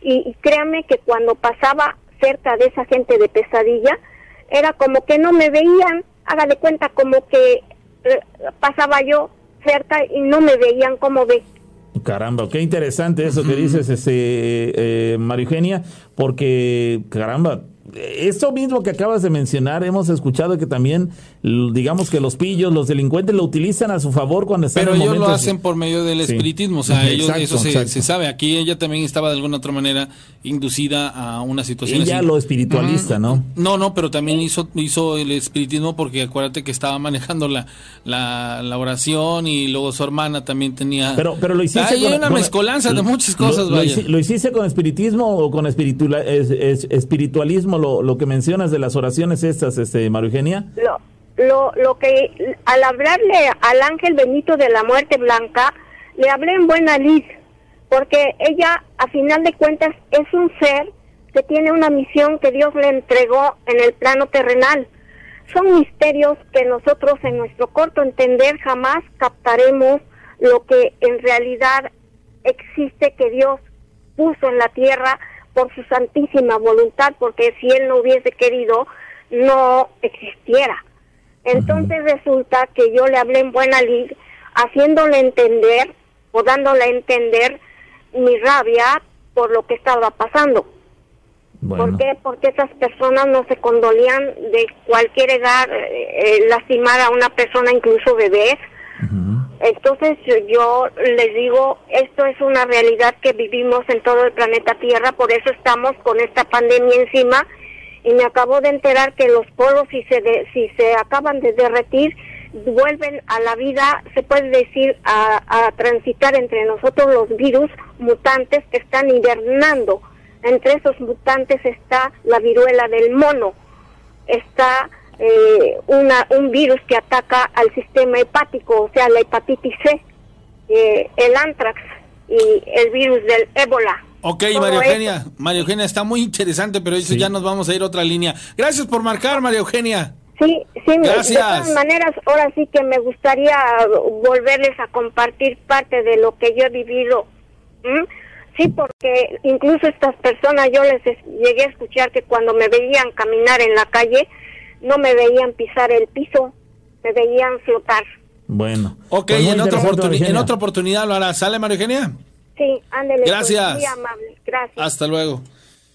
Muy interesante todo Ok, lo que dice. eh, sí. muchos panoramas, tiene Y, por lo visto y mucho es muy difícil, yo lo sé, yo lo sé, yo los entiendo, es muy difícil hilar Juana con Petra, Magnesia con gimnasia, los entiendo perfectamente, pero ya, punto y Eh, aparte, es muy- es para muy no entrar sí, en conflicto. Es, muy complicado, pero aquí lo, Demasiado. Lo, lo que yo le pido a la gente que de repente, y, y mira que no estoy viendo los comentarios, pero estoy casi seguro que hay mucha gente que está tirando hate a todo lo que da. Es que, ¿sabes En la- algo? En la, Es- en la medida que, que se abran a las nuevas ideas y la oportunidad de escuchar a una mujer como ella que tiene muchos conocimientos. Aquí el problema que yo le veo es que tanta es su voluntad por querernos ilustrar respecto a diferentes eh, eh, aspectos y, y temas que los que no estamos acostumbrados a manejar tanta información, eh, llega un momento en el que pareciera que terminamos enloquecidos por tanta información. Pero- Pero, eh, su intención es buena. Pero espérame, no, La no, no, no, la- no. su Sí, sí te entiendo lo que quieres Su decir. intención es buena, pero la manera en que eh, eh, combina una cosa con la otra y con la otra, y, y ahorita ya hasta nos está hablando del tema de los polos y todo eso, es mucha información en muy poco espacio, y cuando no estamos eh, muy empapados en la, en, en la temática que ella maneja, se nos hace complicado Pero y a espérame, veces fantasioso. es que hay un detalle bien grande en todo esto y es el por qué yo creo mucha gente de pronto alza la mano. El, el abrir un espacio para toda esa información de manera irresponsable puede causar un problema. ¿Por qué? Porque recordemos que a lo mejor habemos ahorita en estos instantes 513 personas conectadas en YouTube y no sé cuántas en la radio. Pero si alguno de ellos estaba desatendiendo la plática y de pronto regresó y nada más escuchó la parte de, de, de, de la viruela negra Sí, del mono y sí. del virus, ay, güey, qué- qué- entonces sí. los entiendo, sí los entiendo, pero vámonos a otra cosa, mariposa, porque sí es algo muy difícil y que me disculpe, este, María Eugenia, pero, pero no, o sea, yo, yo de pronto como que sí, como que ya en este punto sí, enti- estoy enti- perdido sí, con ella. ¿eh? enti- Entiendo por lo mismo que si es, eh, son tantos temas que llega un momento que tanta información, tan poco espacio, y para los que no manejamos tanta información, termina siendo un tanto confuso y hay otras personas, en el peor de los casos, que, que inclusive no crean absolutamente nada de lo que dice, pero bueno, su palabra contra nuestro pensamiento. Sí, sí, sí, sí, es una situación un poco, este, dura. Complicado, sí. Eh, es, es complicado, sí, sobre todo eso. Pero bueno, nada más. Dice, bueno, la mayoría de los mensajes van a otro. En otro tema, sí, ¿no? En Y- otro tema. Y, y es que la, la- la realidad es esto, vamos, quiero, eh, así como le, le ponemos atención al otro muchacho, el que nos contó su historia de- del, del pequeño ser que vio allá en la zona de Tijuana, eso de Baja California, o a las otras personas, a la otra chica que nos llamó, también le dimos su espacio y, le- y no fueron tres minutos, les dimos más espacio, a ella también le dimos su espacio. Cada quien tiene su, algo que platicarnos. Y nosotros somos los encargados de aceptar o no cada una de las versiones que nos dan estas personas. Dice, dicen los mensajes de, de- de los que nos han hecho llegar, dice, ¿saben del hombre lobo que se dice que apareció en la carretera de Cuautlapan, Cuautlapan, perdón, ¿saben si es este, si es verdad? Pues bueno, Hombre no, no lo habíamos escuchado, así como tal, no. No. Dice, a mí sí se me hace interesante cada vez que habla la señora, pero obviamente esto es Sí, son puntos de vista, ¿eh? muy particular. Sí, Bueno, claro, bueno. Bueno, Bueno. sí. Hola, buenas noches. ¿Qué tal? ¿Quién habla? ¿quién habla? Ana, de Jalapa. Hola Ana, ¿cómo estás? Bien, muchas gracias. Quería contar mi historia. Adelante Ana, por favor. Bueno, esto ocurrió hace aproximadamente 10 años, más o menos. Estábamos en una eh, fiesta familiar de fin de año. Había mucha gente y este y bueno empezó a llegar más más y más personas. Entonces nos eh, bueno yo estaba con mi novio y nos fuimos viendo como hacia a- hacia un pasillo de la casa para dar espacio a las personas. En eso este pues yo estaba platicando con él pero pues en el pasillo no había nadie. ¿Estaba lleno el lugar? sí había mucha gente porque era fin de año. Era una fiesta de diciembre. Sí. Ajá. Entonces, este, platicando con él, volteo y veo algo que, me, que nos estaba viendo a todos. Desde el pasillo. Sí, desde el pasillo. El Pero, o pasillo- sea, pero había mucha gente en la casa. ¿El pasillo, está, el pasillo estaba iluminado o, o oscuro? Estaba iluminado porque ese pasillo va a dar al interior de la casa y, y al baño y a los cuartos. Ok, ok. ¿Y qué, qué fue lo que viste? Ah, bueno, bueno, ese pasillo es como que lo, eh, lo que va a juntar, como quien dice, la cocina, los cuartos, el baño, o sea, como que hay que pasar forzosamente por ahí para llegar a toda la casa. Entonces, este, bueno, yo al voltear veo algo que, pues, desde mi punto de vista, era como algo femenino, pero se veía muy alto, o sea, se veía como, como si no estuviera tocando el piso, como si estuviera flotando. Pero era, era una mujer. Mm, yo no diría que era una mujer porque eh, cuando cuando antes que, que tomábamos las fotos con la cámara y este y se movía una persona se aprecia en la foto como un desenfoque de movimiento no sé si me explico Sí, sí, sí. entonces así yo yo percibía esto y este y, y lo que ahora sí que alcancé a ver era que era como pues sí como una una figura femenina con una especie de vestido con muchas capas de color claro como blanco amarillento o sea como en esas tonalidades crema. Y también el, el cabello o lo que tenía en la, en la parte de arriba, digamos que la- era la cabeza, se veía también como, como pelo largo, entre canoso, o sea, como, o sea, sí era como un cabello, pero se perdía entre la ropa esa, este, blanca vaporosa y, y el cabello, o sea, era algo, pues, muy raro. Entonces, cuando yo me percato de que está esa cosa viéndonos, pues yo creo que hice una cara pues muy rara porque me dice mi novio, ahora mi esposo, que bueno, ¿qué pasó? Y ya yo nada más me quedé así como como como sorprendida. ¿Él estaba de espaldas a la mujer? ¿Cómo? ¿Él estaba de espaldas a la mujer? ¿Él no la vio? No, no, de hecho no, no, no la vieron y fue muy rápido, o sea, era un ambiente completamente festivo. Este, yo no había tomado nada de bebidas alcohólicas o cosas así. Y este, y entonces pues yo me quedé así de a seis, ¿no? Sí. Al ver esto. Pero lo más, este, pues tétrico fue que cuando esta visión, esta figura femenina, se dio cuenta que yo, ahora sí que se dio cuenta que yo la vi o, o que yo me estaba dando cuenta de su presencia, y cuando fue volteando, su cara se veía como blanca, pero era, un- era una blancura como un esqueleto, como blanca y delgada. Entonces cuando cuando volteó hacia verme, se desvaneció, o sea, como que se perdió en ese desenfoque de movimiento que, que tenía. Caramba. No emitía ningún sonido. No, y, y pues pues la casa estaba completamente llena. Entonces pues ya este pues yo como que pues me quedé sorprendida y me paré y todo y, y ya no vi nada. Y pues ya no no en ese momento no se lo comenté a nadie, pues ya cada quien estaba como que en, en sus cosas, ¿no? Pero al ver tu reacción, tu novio dices que él eh, notó algo raro en ti. ¿Qué te dijo? o ¿Qué hizo? Pues nada más me dijo eso, que qué había pasado y yo le, pues ahora sí que yo le contesté, no, nada, es que vi algo, ¿no? Así, nada más.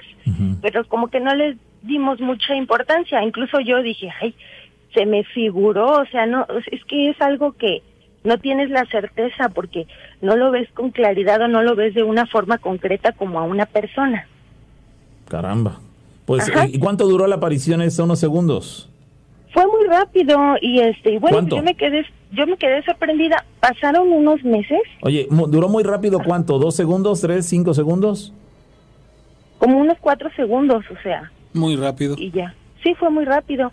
Entonces, este, pasaron los meses y es, y, y ah, y bueno, ya, ya estando en mi casa, porque eso fue en casa de un familiar, este, yo le comenté a, a mi mamá, le dije, ay, fíjate que en diciembre, en, en- en fin de año, no sé por qué, pero vi esto, ¿no?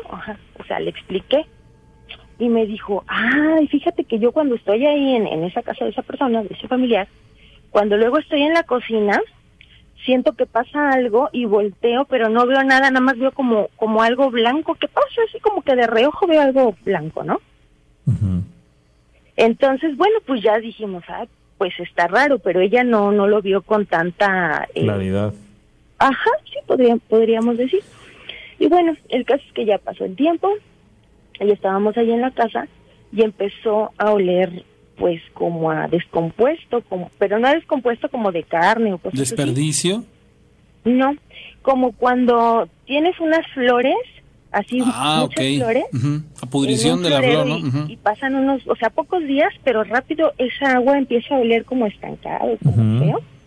Ese, ese olor empezó a dar ahí en el pasillo. Mientras estaba la fiesta de fin de año. No, no, no, eso En- ya fue en otra ocasión, ok. meses después, ajá, meses después. Entonces, pues se nos, pues, se nos hizo raro, ¿no? Pero era un, no era un olor que estaba constantemente, porque pues si es algo, no sé, alguna falla de la casa o algo, pues es un olor constante, ¿no? Pero esto era, pues, no sé, a cierta hora en la noche como que daba ese olor feo. Bueno, y ya, el caso es que nosotros, pues, no quisimos como que comentar para no asustar a, pues, a nuestros familiares que vivían ahí. Y ya pas- pasó ahora sí que otra vez el tiempo y este y unas personas fueron a quedarse ahí a la casa y este y le comentaron a, mis familiares se quedaron en la sala pero como les comento que ese ese pasillo va a dar al baño este le dijo al otro día le dijo este de las personas que se quedaban ahí en la casa le dijo oye en la madrugada te paraste al baño verdad no, yo no me paré al baño. Yo te vi que andabas ahí caminando en el pasillo. Volteé, me desperté, volteé y te vi que andabas caminando en el pasillo. Entonces como que ya se empezó a, a volver más recurrente, por decirlo así. Sí, caramba, que, que pues, está claro que en esa casa sí pasa algo, ¿no? Digo, finalmente lo vieron tus familiares, tú también lo viste, lo viviste, eso de cambio o, detección de un aroma o olor eh, eh, extraño, eh, algo pasa definitivamente. ¿Y los familiares que viven ahí les han comentado algo directamente a ustedes que lo han visto algo? Sí, porque ya eso, como les platicaba, ya tiene como 10 años y, y ya, pues ahora sí que después se fueron, a- se fue, es- esa, pues esa cosa se fue presentando cada vez pues más constante y ya no, no nada más la, la he percibido yo, sino otras personas, pero no, pero pues como les comentaba, no con esa claridad. ¿No han Y hecho bueno, yo- algo? Ajá. ¿No han hecho algo para liberarse de eso? ¿Les ha atacado? ¿Ha hecho algo más allá de manifestarse con apariciones? Mm, no, no, pero pues sí, pues ahora sí que sí, es algo raro que no es algo natural. Sí, por supuesto. Y, y pues sí se ha, no, no, no han llevado a alguien, no sé, a un cura o cosas así, han echado agua bendita y demás, pero al parecer no, no, No ha funcionado. no ha funcionado.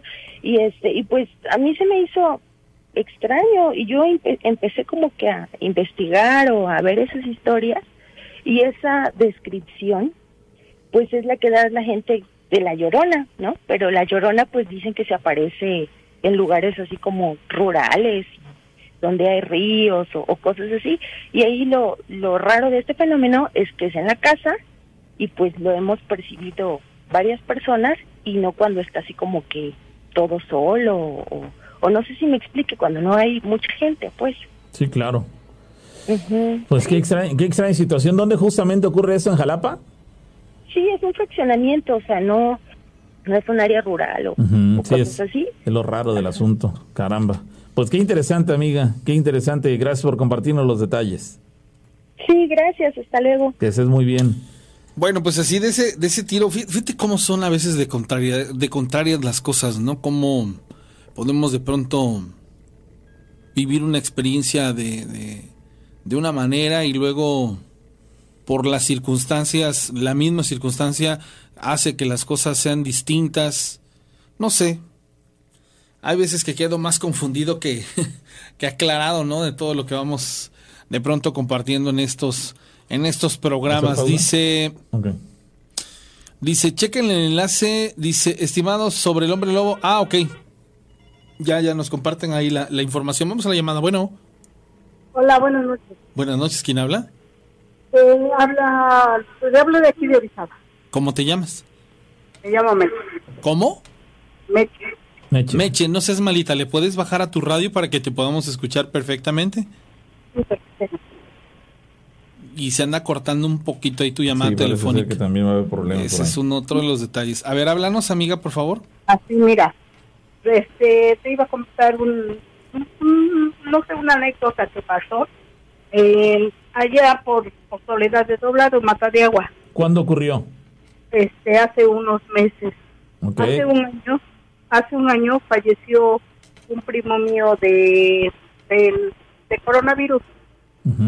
Y, y resulta que él estaba en México, allá falleció, y su mamá vive acá en Mata de Agua, es mi tía.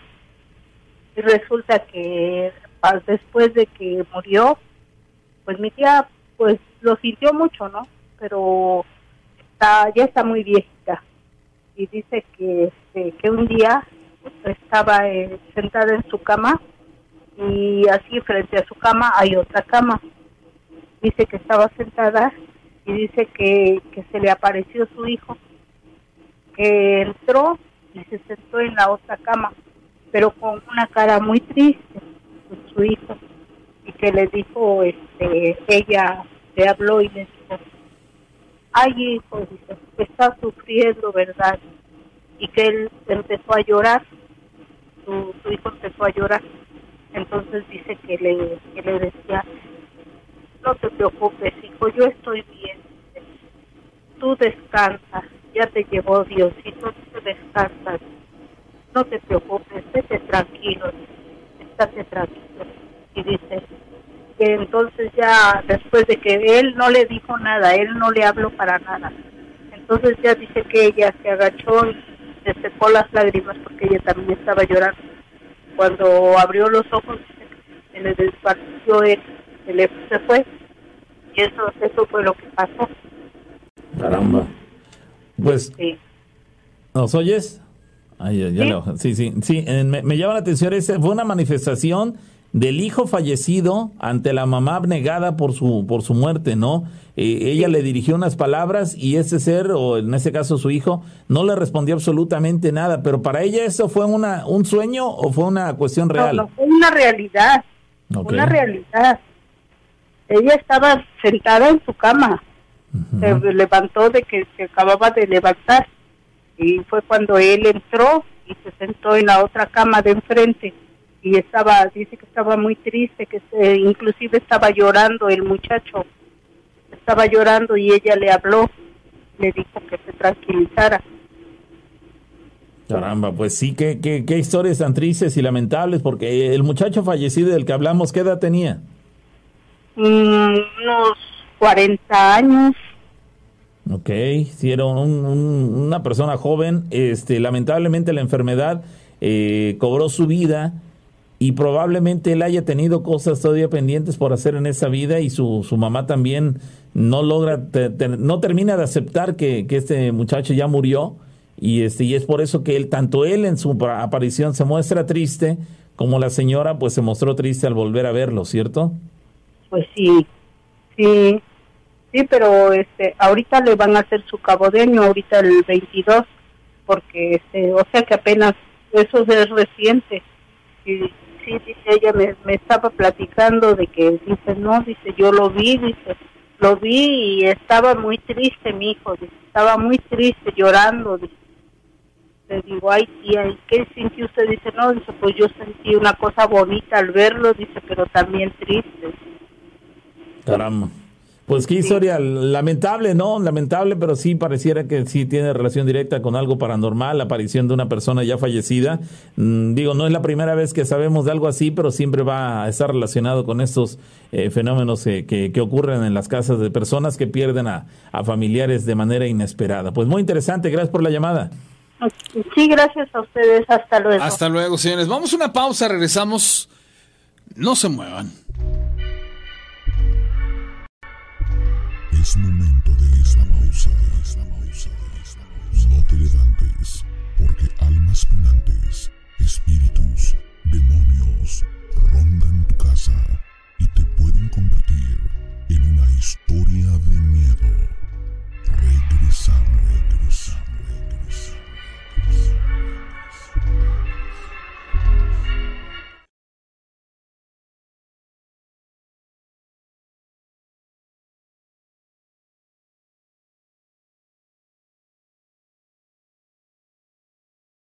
Eh, prácticamente estamos en la pausa. Pero bueno, a ver. Gracias a la gente que está comunicándose con nosotros, que está este súper conectada. Oigan, solamente hay 100, 277 likes. ¿Saben qué me dio mucha risa ayer? Que hay gente que le da dislike como en, en forma de darle like. O sea, yo me pregunto, eh, no sé, tienen serios problemas en la vida porque ayer que pedíamos llegar a los 500 quitaron su dislike para convertirlo en like. Ahí fue donde me dio mucha risa, ¿no? Había tres dislikes y dos ¡fum! Los quitaron y los metieron como likes. Entonces dije, o sea, nada más es por llevar la contraria. Dije yo, qué divertido resulta ser al final. Bueno, oigan, hay 8.920 suscriptores ahorita. Si me ayudan a, subir los 80 suscriptores que necesitamos para llegar a los 9.000 suscriptores, o sea, si en este programa alcanzamos a conectar, a recomendar, a enviar el enlace, lo que sea, para que nos convirtamos en 9000 suscriptores, toda la semana que viene, la próxima semana hacemos programas de tres horas, lunes, miércoles y viernes, ¿sale? Pero, este, pues écheme la mano por ahí, ¿no? En compartir. Y si llegamos a la meta cuando termine este programa de que ya seamos los 9000 suscriptores en la novena temporada, uf, sería sensacional.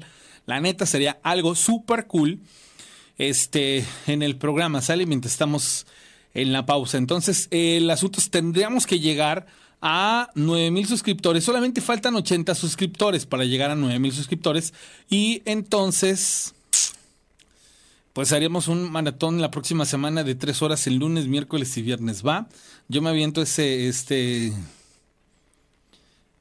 Me aviento ese, ese show, ¿va?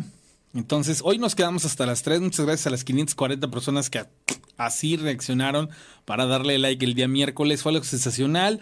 Hay un cuchillo de obsidiana que están viendo ahí en los amuletos que su cuchillote por acá sí que voy a regalar. Las personas que están llamando, este, obviamente, eh, lo que voy a hacer es que voy a sacar las historias. Y de ahí vamos a seleccionar a la persona ganadora. Ya les voy a decir, a ver, quien contó esta historia es el ganador del, cuchillo y las personas que también se llevaron las obsidianas. ¿Sale? Ok, eh, sobre eso. resulta ser que tenía yo un juego de obsidianas este, guardado por una situación en particular, pero pues bueno, ya a final de cuentas, este, todavía queda disponible. Si hay alguien interesado, este, los amuletos de obsidiana que son ritualizados, pues bueno, se los puedo hacer llegar, no importa dónde, Nunca he enviado a Sudamérica, ¿verdad? Pero para todo el norte sí. Y bueno, aparte de eso, ahorita que van a celebrar el Día del Papá, si le quieren regalar, tengo obsidianas pequeñas, son circulares. Y este, la neta es que tengo todavía como siete piezas, pero son este, diferentes a las que han visto son más pequeñas, entonces igual si ustedes quieren adquirir una o dos piezas por separado sin problema, nada más me mandan un WhatsApp al 271 718 44 98. Sale yo de esa manera se los hago llegar. Entonces, tenemos que llegar a los 9000 suscriptores y yo les prometo que la próxima semana hacemos maratón lunes, miércoles y viernes, maratón de 3 super horas. Sale, hay que suscribirse nada más al canal, al canal. Bueno, ya ahora me voy a dedicar a saludar a la gente que está en este primer programa de la novena temporada. Oigan, es re emocionante. Ahorita en estos días me aventé la parte esta de la producción de la nueva imagen y este en ocasiones se los voy a compartir. de un año para atrás yo siempre tenía que ver la manera de orquestar que todo eso pues funcionara y saliera por diferentes situaciones, pero pues gracias a Dios ya tengo la oportunidad de tener el estudio y de hacer absolutamente todo. Entonces me, me emociona mucho porque esto que les comparto eh, es algo que de alguna u otra manera este, me lleva días encerrado y digo yo qué padre porque me lo hago con muchísimo gusto. Espero que les guste el nuevo logotipo de historias de miedo. En realidad lo único que hice fueron unas letras este, en fuego y pues bueno, ahí nos, nos, fuimos por este elemento, ¿no? Vamos a retomar muchos aspectos que tenemos planeados. Se viene lo de lo del libro, el estreno del primer capítulo del libro. Son, van a ser tres tomos para que más o menos vayan cavilándole este, cómo va a estar el show. Porque, no, hombre, chicos, tengo de historias. La otra estaba yo hablando con el desconectado y él me decía, estoy haciendo un recopilatorio desde la temporada no sé cuánto. Dice, no, hombre, son increíblemente cantidad de historias. Entonces, hay unas muy, muy buenas y entonces estoy en esa parte de la selección de las historias para este, poder orquestar de manera equilibrada, sobre todo, los, este, los libros. ¿Sale? Entonces, pues bueno, ya una vez compartido esto, Muchas gracias por estar conectados. Bueno, le van saludos a Daniel Cansejo, Canseco, perdón, a Lucía Bernardo, a Nicolás Adea, este, a Flor Warrior, a Mayra Velázquez Piña, a Fernando Paricio, a Vanessa V, que también están ahí en el grupo de, de, de Telegram, Fabiola, Fabiola Wizard, a Dalcy Zavala, Chris M., Narat Infernal, María del Carmen Pérez, Arturo Flores, a Silvia este, Hernández, le mando este saludos que le bloquearon ahí un este un mensaje. Sí, sí, sí, Rana, un buen maratón y más like, pero sin la señora cuenta chinos. sí, sí los entiendo, la neta, pero ¿cómo explicar eh, de una manera que no suene? Porque les digo algo, ah, su no, la otra vez una persona se ve que traía trazadísimo el poder explotar y nos mandó una letanía como de seis hojas, se los juro, que miren, aguas cuando hagan un comentario y lo, lo llenen de groserías, porque entonces ya no es válido, o sea, eso ya pasa así como de, ay, gracias, buenas tardes. Y este, y les voy a explicar por qué, porque en ese tipo de programas, recuerden que no es una sala de debate. Al no ser una sala de debate, usted tiene la libertad que si no congenia, si no está usted de acuerdo, si no es empático con eso, pues simple y sencillamente le cambia o se pone usted a hacer algo más. El problema viene cuando nos, pues de alguna u otra manera nos calentamos y queremos este, decir cantidad de cosas y que convierten esto en algo pues que ya no va, ¿no? Entonces, eh, sí los entiendo, porque una persona puede hacer que otras muchas se desinteresen, y, desgraciadamente yo lo veo más por esa parte, por lo técnico y este... ¿Y qué les puedo decir? Pero bueno, regresamos. Es momento de esta pausa, de esta pausa, de esta pausa. No te levantes, porque almas penantes, espíritus, demonios, rondan tu casa y te pueden convertir en una historia de miedo.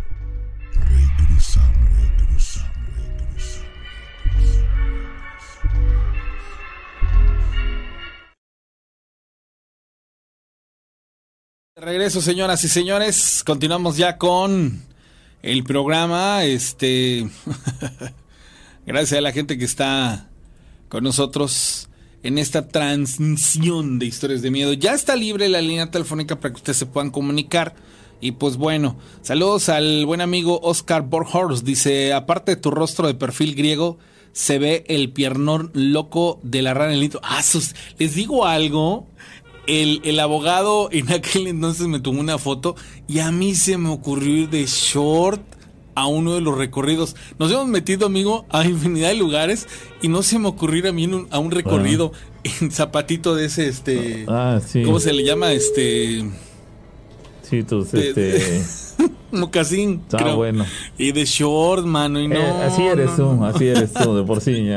No me no, no, no, no. ¿Verdad que nos hemos metido a lugares en donde estamos Sí. llenos, caminos llenos de arañas y pues que hemos tenido que llevar la bota, el pantalón. Sí. Les he de decir que en los recorridos pasados yo especialmente me compré un cuchillo tipo Rambo y este y aquí mi compañero no me dejó Iba- llevarlo. Iba, iba preparado para todo.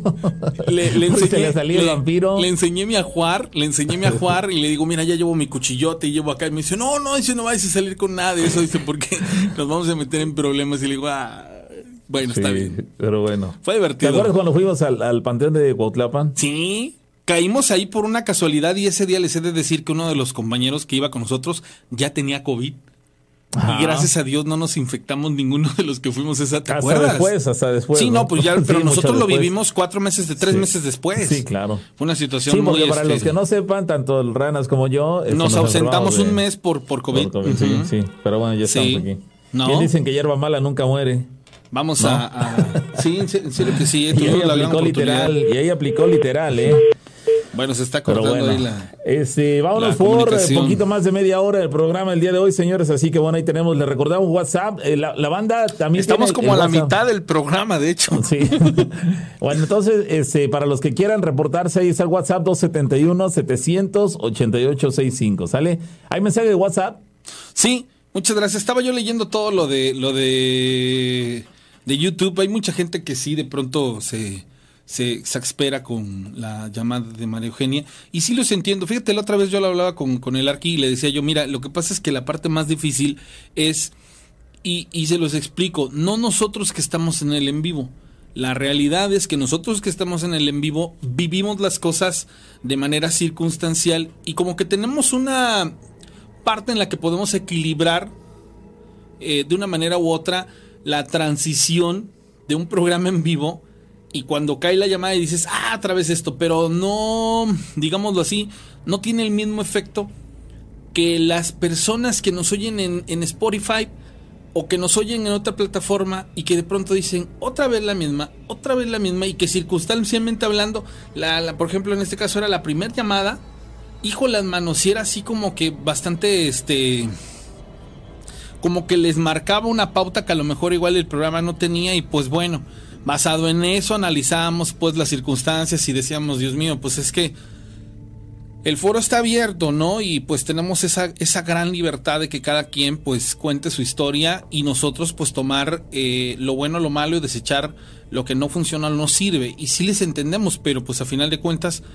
hasta por ser este abiertos en ese aspecto, nos ganamos que... Y, eh, no, eh, además Que nos digan cuánta cosa. Además hay que considerar que hay personas a las cuales no les interesa, pero hay, hay a otras a las que sí nos resulta este, atractivo escuchar información que regularmente casi nadie maneja. ¿eh? Esa es la parte que yo también le doy mucho valor, porque nos menciona cosas que prácticamente nadie nos dice. Y dices, bueno, pues aprovechemos que hay quien te- sabe del tema, como por ejemplo el día de hoy que nos habló de los dos conceptos que parecían lo mismo, pero no son iguales, el espiritualidad y el eh, espiritualismo. Entonces son cuestiones distintas. Entonces, este, hay para para poderlo considerar. Ahora bien, así como hay quien no, la, no le acepta sus historias, no le cree o, simplemente no le simpatiza que ingresen sus llamadas, hace un rato la rana mismo leyó mensajes de otras personas que también dicen, no, pues a mí me parece interesante. Entonces, hay las dos eh, este, facetas ¿eh? en ese sentido y lo mismo puede ocurrir con cualquier otra historia ¿eh? de las que nos platican, puede haber quien no crea. No es la única persona a la cual hemos eh, notado que, que hay personas a las, a las cuales no les simpatiza,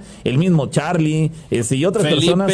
Sí, hay Felipe, otras personas que. También se llevan críticas de la gente, pero Ajá. bueno, a mí me parecen que, que- que con poco fundamento esas críticas, porque cada quien tiene su manera de, de percibir las cosas, pero volvemos a lo mismo, hay dos opciones, lo tomas o lo dejas. Mm. Y, y si no te parece lo que ella dice, no te convence, te crees, crees que es fantasioso, crees que lo inventa, crees que es verdadero, crees que es falso, como quieras verlo, las dos opciones las tienes sobre la mesa.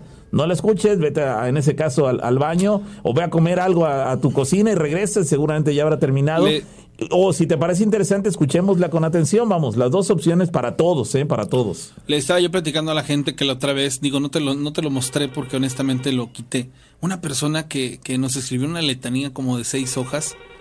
Era ofensa tras ofensa tras ofensa. ¿En dónde lo escribió? En el YouTube. Yo Ah, lo leí, te voy a ser sincero, lo leí de piapa porque, porque me A ver, ¿hasta dónde llega? No, no, no, sino porque dije, ¿qué estará pasando esta persona que se desahogó con nosotros? Pero se desahogó mal plan, ¿no? ¿Criticando? Y sí, pero unas cosas así bien fuera de lugar, ¿no? Entonces te quedas así como de... ¿Criticando qué? Ajá, las circunstancias del programa. Este, y haciendo comentarios. bueno, no, no, no, válido, válido. A lo, que, a lo que voy es a esto. Nosotros tenemos la facilidad de pum, quitar, eliminar, pum, se acabó, ¿no? Al final de cuentas, eso es lo chido. Pero, pero sí digo, ay, güey, o sea, hasta dónde le impactó a la señora este rollo, ¿no? Pero bueno, vas, pa- son cosas que suceden. Bueno, Bueno, sí. Sí. Hola, buenas noches. ¿Quién habla? Eh, Alejandro, ¿De dónde nos hablas, Alejandro? de aquí de Córdoba, de Perfecto. aquí de Buenavista. Ok, Alejandro, ¿en qué te podemos ayudar? Eh, una anécdota que me pasó. Adelante, Alejandro. Eh, lo que pasa que jugaba yo fútbol acá en Buenavista, ya tiene como, no sé, a lo mejor siete años. Y este, y, y estaba yo tomando, ¿no? Y, y un compañero, mm, nos fuimos a Potrero. Y este, a Potrero, este, Potrero Nuevo, pasando el Potrero Viejo. Y se me hizo tarde. Ya eran como las doce, doce y media De la noche. de la madrugada. Ajá. Tú ibas a tu casa. Mande. Ibas tú a tu casa. Ajá. ¿En qué iban? Eh, no, eh, lo que pasa es que se me hizo tarde y, y mi esposa, bueno, mi ex esposa este, vivía aquí en Filtros. El chiste fue de que me vine caminando desde allá hasta acá. Desde Potreras a Córdoba. Sí. Caramba. Para eso, este, no estaba la alcoholera. Eran tres cañales. Sí.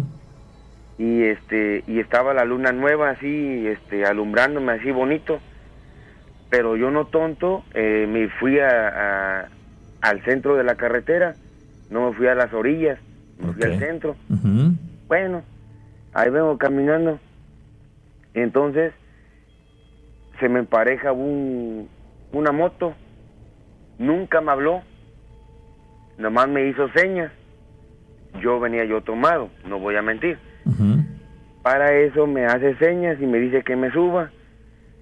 Y yo dije, bueno, si de aquí hasta Córdoba me voy a tardar años, pues que me dé el aventón. Bueno, tenía casco, los guantes negros, todo de negro, vaya, para pronto.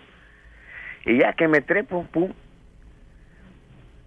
¿Cuánto me pude haber hecho desde, desde donde me subió él, en Potrero, hasta donde está paraje, eh, pasa el puente y abajo pasa el río seco. Y entonces, el chiste fue de que ahí me dejó.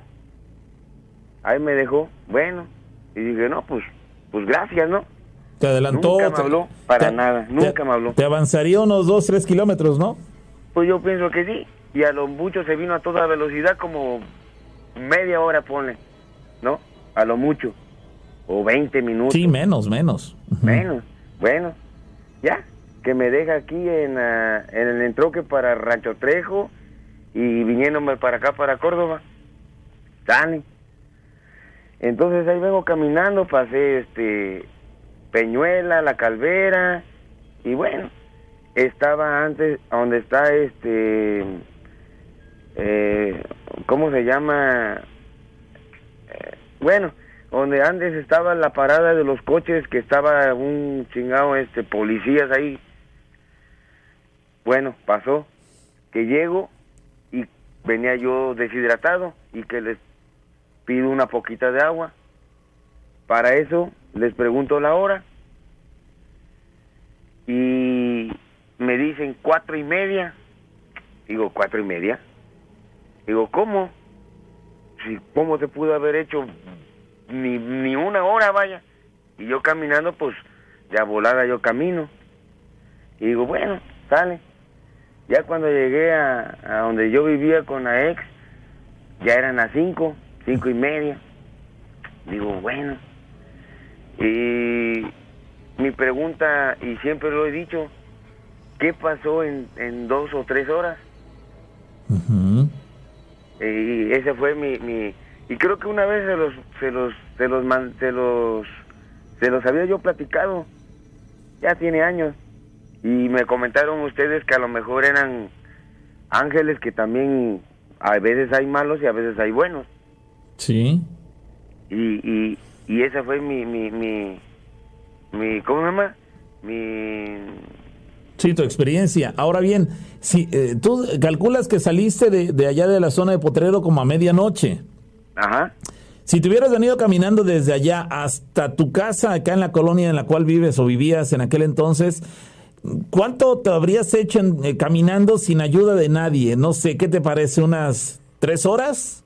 pues yo me imagino que sí. Unas tres horas, sin embargo, llegaste a cinco y media. Y eso de que el motociclista, digamos que te avanzó un tramo, este, pues, digo, no fue el, ni medio camino, pero bueno, Me digamos, avanzó te bastante. te avanzó bastante, sí, exactamente, algunos kilómetros se los avanzó y sin embargo, llegaste casi en el doble de tiempo de lo que debiste haber, em- lo que hubieras empleado caminando solamente.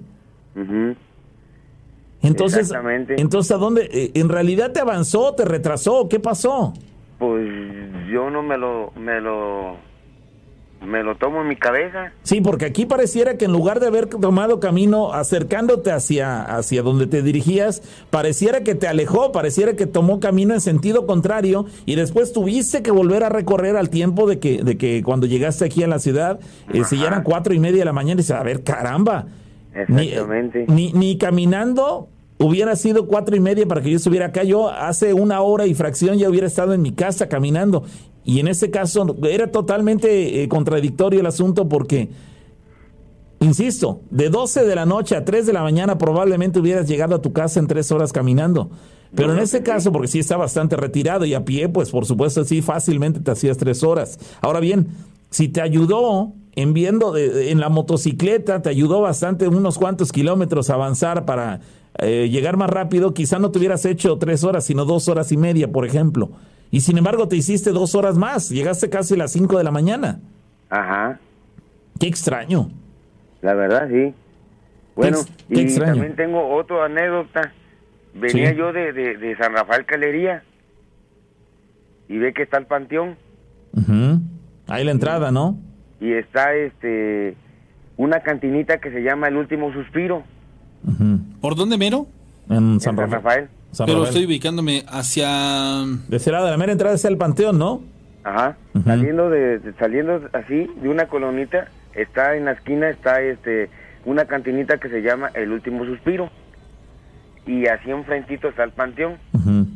Y ahí vengo caminando. Eran ya la una de la madrugada. ¿De allá te dirigías aquí a Córdoba? Ajá, los filtros también. Ok. Bueno, ahí vengo. También venías ebrio. Sí, también. bueno, Ah, no, bueno. bueno. Bueno. Ok, ok. Bueno. Bueno, bueno, bueno, bueno. ¿Qué hora era? La una de la madrugada. Ok, te ibas a venir también caminando. Sí, también me vine caminando. El Ok. chiste, ahora sí que me vengo sobre la bajada y antes de pasar el puente está este una capillita así chiquitita, no sé si ya se ha muerto alguien, no sé. El chiste que a mí se me, se me antojaba un cigarro, ¿no?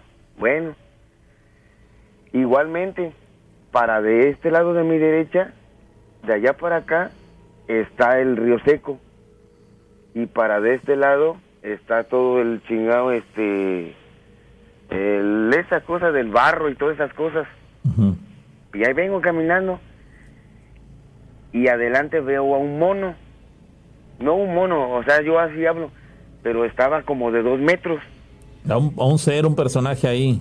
ajá y estaba fumando un cigarro Pero muy dije, alto, ¿no? bueno.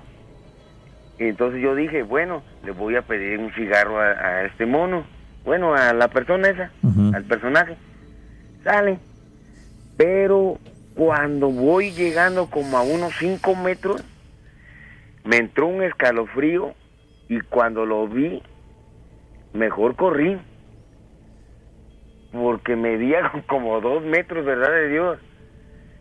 Y, y, y sin más ni más, pum, que salgo hasta donde está ahorita, lo que es el modelo hogar, de ahí a, a salida de la luz, de la luz este palotal, ahí salí, y yo a su mecha, se me subieron, bueno, hasta se me bajó el pedo, pa' pronto. Oye, oye, Sí. pero, pero ¿cómo era el- este ser? ¿Qué, ¿Qué fue lo que te impresionó de él? ¿Su estatura? ¿O viste algo más que te resultó escalofriante? Eh, sentí miedo, sentí escalofrío, y lo vi arriba de dos metros.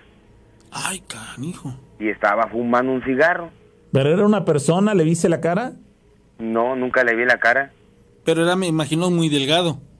Sí, la verdad, sí. Sí, es que Era- siempre lo describen Sí, así, sí, delgado sí, y sí, garronchudo. claro, claro. Ahora bien, ¿te pareció que era como una sombra? ¿Lo viste oscuro o tenía No, una no, no. vestimenta? o qué? Era, era, era una persona para pronto. Pero no, no, no te dio la impresión de que era una sombra o algo así. No, no, no, no, era una persona Caramba. y estaba fumando un cigarro, por eso quería yo acercarme para que me regalaran un cigarro. Tú- Pero a unos 5 o 4 metros me entró el miedo, me entró eh, el pánico y, y se me subieron. Sí, sí, sí, la, energía, sí, la energía negativa de ese, la energía negativa de ese ser, la, eh, te- la percibiste ya que estabas muy cerca de él. A la, distancia, verdad. a la distancia quizá por tu estado de embriaguez no eh, lograste detectar que era algo anormal, pero ya que estuviste muy cerca sí notaste que, que había una energía mala ahí, tu cuerpo Sí. lo resintió y te puso en alerta y por eso saliste huyendo. Ahora bien, desde lejos tú no habías notado que era tan alto, fue hasta que estuviste, hasta que estuviste cerca de él que te percataste que era demasiado alto. Ajá, hasta que ya estaba como a pocos metros de mi distancia, y ya dije, no, este cabrón Sí, no, esto no es, no, no. eso no es normal, claro. No, pues no. Y menos a esa hora. Sí, por supuesto, no, no había razón de ser que estaba recargado de un árbol, simplemente estaba al pie No, de la no. carretera, ¿qué hacía? Estaba paradito ahí nomás ahí. Ah, caray. ¿Estaba cerca del cementerio o no? No, ya fue bajando. ya más, más puentecito. distante, más distante del cementerio. Antes del puentecito, bajé del cementerio y di la vuelta a la izquierda y ahí voy bajando, ahí voy bajando. Y antes de pasar el puente que está el río seco también abajo, ahí está a un lado a la izquierda, está una capillita pequeñita, no sé si alguien se murió, no sé. Y ahí estaba el- el- la persona esa, bueno, el... Ese ser, ese ser, sí, sí, ese ser. Caramba, eh, no, no hizo nada ese ser al verte ni nada, simplemente No, su sola presencia ca- causó que tú salieras huyendo. La verdad, sí. Oh, caray, amigo, y, y con esas dos experiencias, ¿te sigues atreviendo a embriagarte y venirte caminando desde donde te vienes caminando? La verdad, sí. Es que a él lo envalentona el alcohol. O sea, el, Sí. el alcohol lo hace perder toda clase de, de lógica y razón ante esas circunstancias, pero ya cuando está inmerso en ellas... Pero, pero ya sí, se dio de- cuenta que la, la ha pasado mal, dos, dos Pero, experiencias pero te voy a- inexplicables. pero sí, pero ¿sabes por qué? Porque el lugar a donde él tiene que atravesar, los lugares en donde él camina, son lugares que tienen estas, eh, digamos así, sí. características. Bueno, precisamente por eso es caramba, ya me pasó una, ya me pasaron dos veces. Pero en- dice un dicho que el, el pez el pez por la boca muere, ¿no? Sí, sí, entiendo, entiendo. Y hay otro que dice que hasta la muerte, hasta la muerte le sabe, ¿no? Sí, sí, sí. Entonces, Caramba. Y, y, y hay otro anécdota, bueno, tengo varios, pero hay otro anécdota En, también. en otra también venías borracho. No, no, no, no, Ah, ahí ya no. no. Ahí ya Ok, no. a ver, No. adelante. ¿Cuándo fue y dónde? Ah, ahí también en los filtros cuando mi con mi ex. Lo que pasa que mi hijo ya tiene 18 y en aquel entonces tenía un año y mi chiquitita, mi, mi Angélica, tenía menos. Entonces nos dormíamos cruzaditos en la cama para que no se cayeran. Pegado, la, la cama estaba pegada a la, a la pared. Entonces, ella se dormía así y yo me dormía eh, eh, en- ¿Cómo se llama? Atravesado, digamos. No, no, no, no. En, Eh, diagonal. En diagonal. Ujú. Ajá. Para que no se cayeran los chamaquitos. Bueno, pero había un espacio que me quedaba a mí a un lado. Pasó.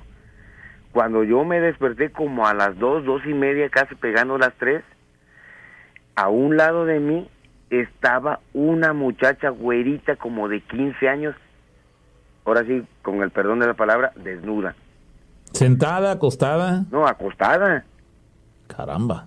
Y yo cuando volteé a ver a mi ex, digo, bueno, ¿y, y, y qué hubo con esta muchacha si, si no hay ni la puerta? Ajá.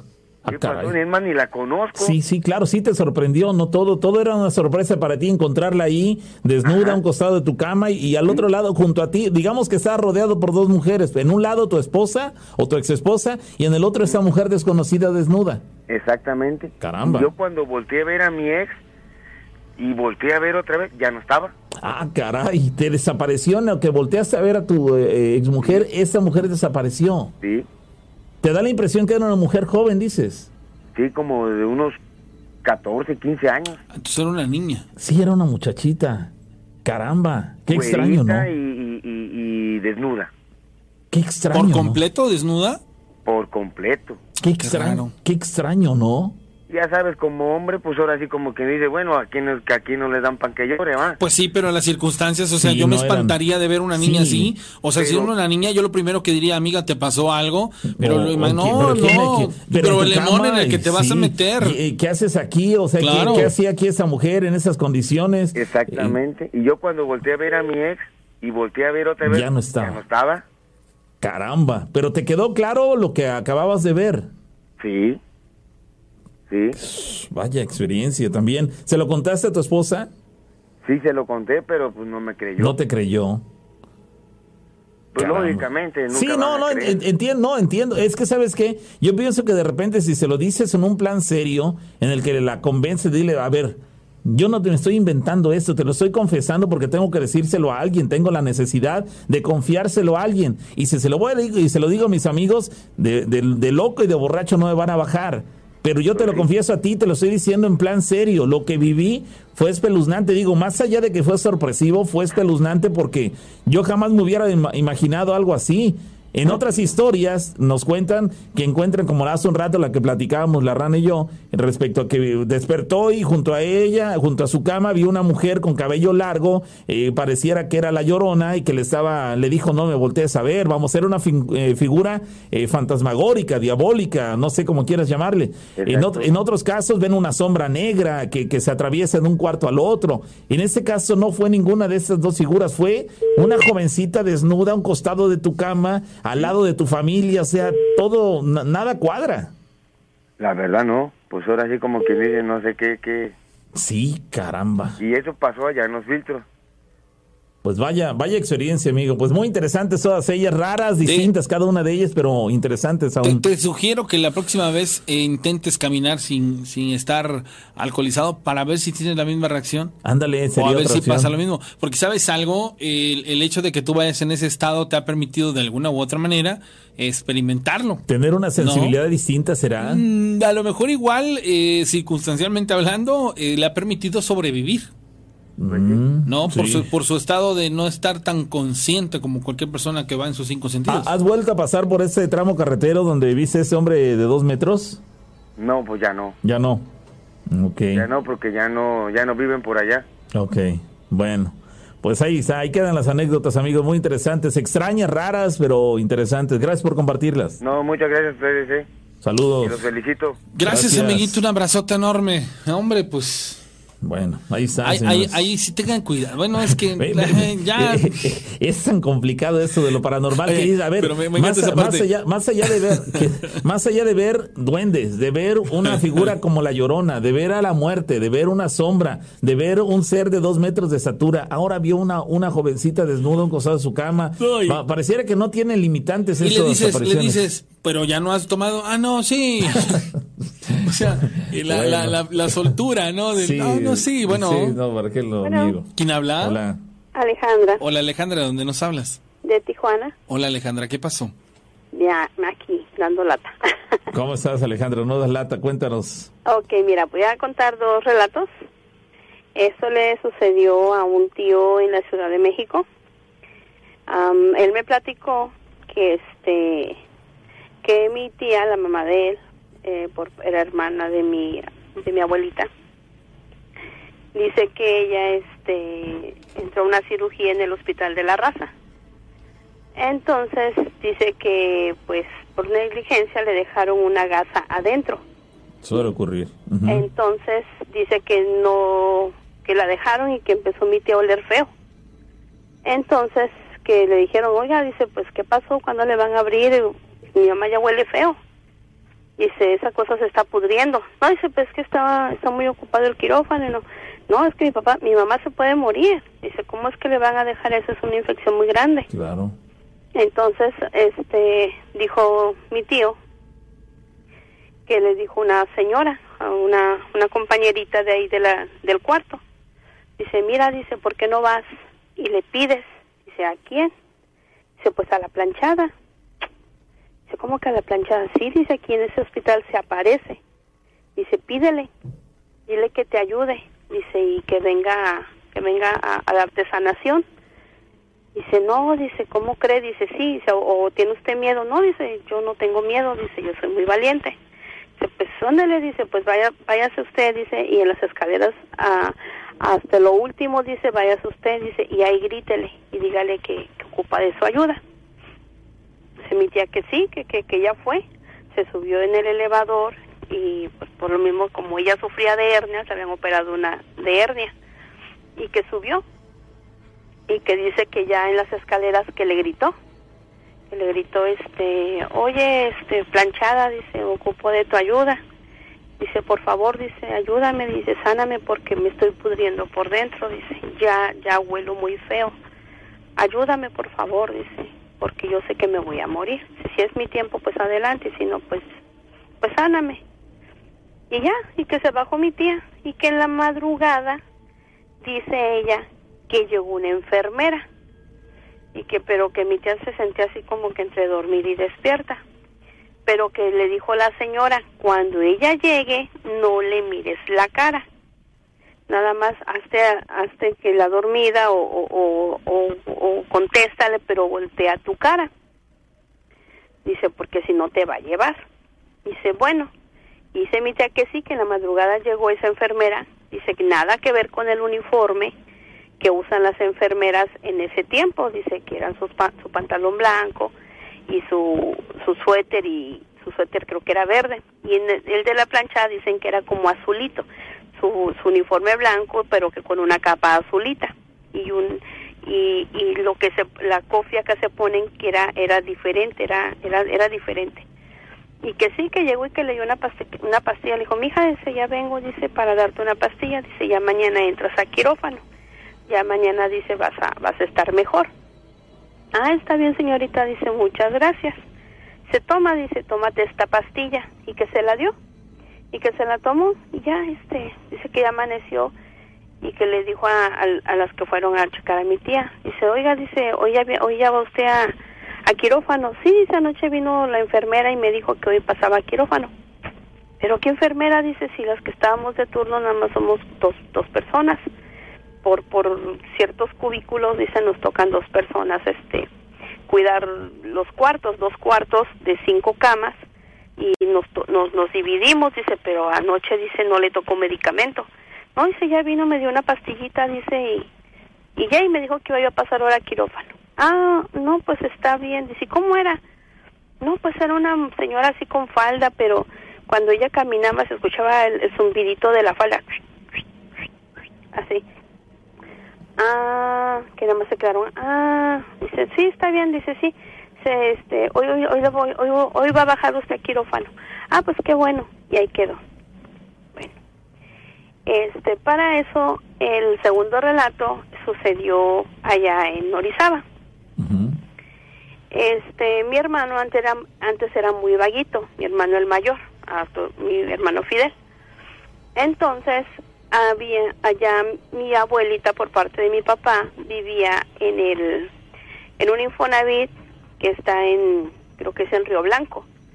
Y estaba atrás unos como cañaverales porque cada vez que íbamos a visitar a mi abuelita este se, oía mucho el ruido como las máquinas y se oía mucho olía mucho a quemado. Bueno entonces para eso mi hermano le gustaba andar en, en ojo de agua y nogales esa vez le tocó andar en nogales.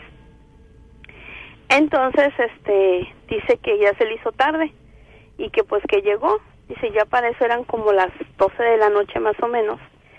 En la carretera había, para entrar al Sinfonavit en la carretera había, hay, creo que todavía, hay, no sé, tengo años que yo no voy para allá, este, un como callejoncito, entra uno a ese callejoncito y de ahí le da uno a mano izquierda y va uno caminando entonces ahí más adelantito está el Infonavit. Entonces dice mi hermano que cuando él llegó o entró en ese callejón y salió, este, hasta, estaban las zanjas y se oían mucho el, el, el croak de los sapos y de las ranas y mucha vegetación. Entonces dice mi hermano que escuchó ruido entre, entre las ramas, los carrizos, que es creo que carrizo lo que estaba ahí, y las ramas escuchó cómo se, se sangoloteaba Dice mi hermano, ay, dice, pero yo no sé. Dice, será un perro. Y que siguió caminando. Pero que cuando él caminaba sentía que el camino se le hacía más retirado.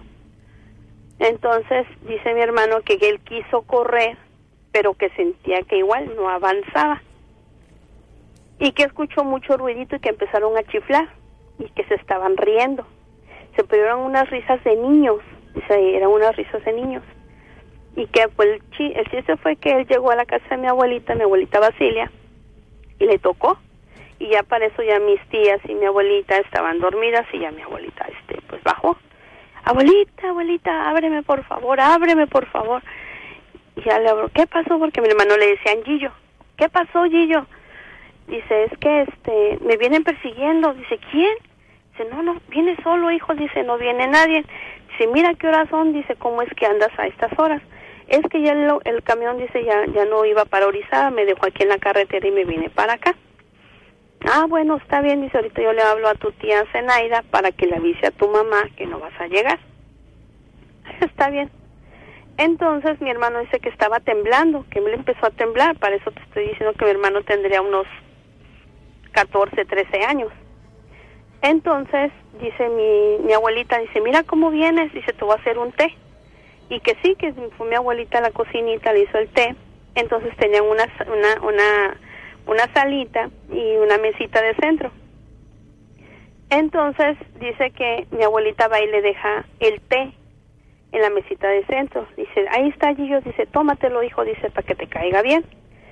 Pues mi hermano y mi abuelita se sentaron y mi tía Chelo miraron cómo levantaron la taza de la mesita con todo y plato, la levantaron enfrente de ellos, la movieron como unos 30 centímetros, a unos 30 centímetros de, de, lo, a lo alto enfrente de ellos, la volvieron a regresar y la volvieron a poner en la, en, la mesita. Entonces, que cuando eso miraron, porque la casa era duplex de dos pisos, el departamentito o, algo así, este se subieron corriendo. No, dice, súbete, súbete ya, vámonos, te, deja todo, vámonos. Y mi abuelita se, se subió, se acostó con mi abuelo y mi tía y mi tía se durmió con mi hermano y que estaban pero sí temblando los los los tres de, de, la impresión tan grande. Claro, no, es que no es para menos, caramba, qué, qué experiencia, así como lo describes, pareciera una escena de película de terror. Sí, sí. Que los objetos, digamos que, que, como si alguien los sujetara, pero alguien invisible, ¿no? Ajá, sí, porque dice ellos, ¿cómo es que se levantó la, la, la, la, la taza de, de, de té enfrente de nosotros, la movieron, la regresaron y la volvieron a poner en la mesita. ¿Vieron el movimiento de la taza de té? ¿Fue como si alguien hubiera tomado el té? Ah, mm, fue como que levantaron el, platito con la taza y lo como que lo movieron así de frente, como cuando te pasa el, enfrente de ti, que te pasan el, el platito enfrente, lo regresaron y lo dejaron en la mesita. Caramba. Nos dijo mi abuelita que a lo mejor han, de haber sido los chaneques. Dice, no, pues a lo mejor fueron los mm. chaneques que te persiguieron. No sé, pero no me, no me suena chaneques eso, ¿eh? Pues yo también le dije a mi hermano, le dijo, no, le es que él tiene una, él tiene una mm, vibra que siempre le sigue eso. Todo eso es el que una vez les platiqué que es trailero, que él ha mirado muchas cosas en la carretera y este, a él le sigue todo eso. Caramba, pues pero a ver, Pablo, ¿tú, tú que dices que no te suena eso, ¿a qué te suena? A fantasmas. A un fantasma de como, una, persona. Yo, yo sabes como cómo lo interpreto, como que esta persona trae una impregnación de algo a un nivel más allá de solo un espíritu. Bueno, podría ser. Y que él no está denotando posesión como tal.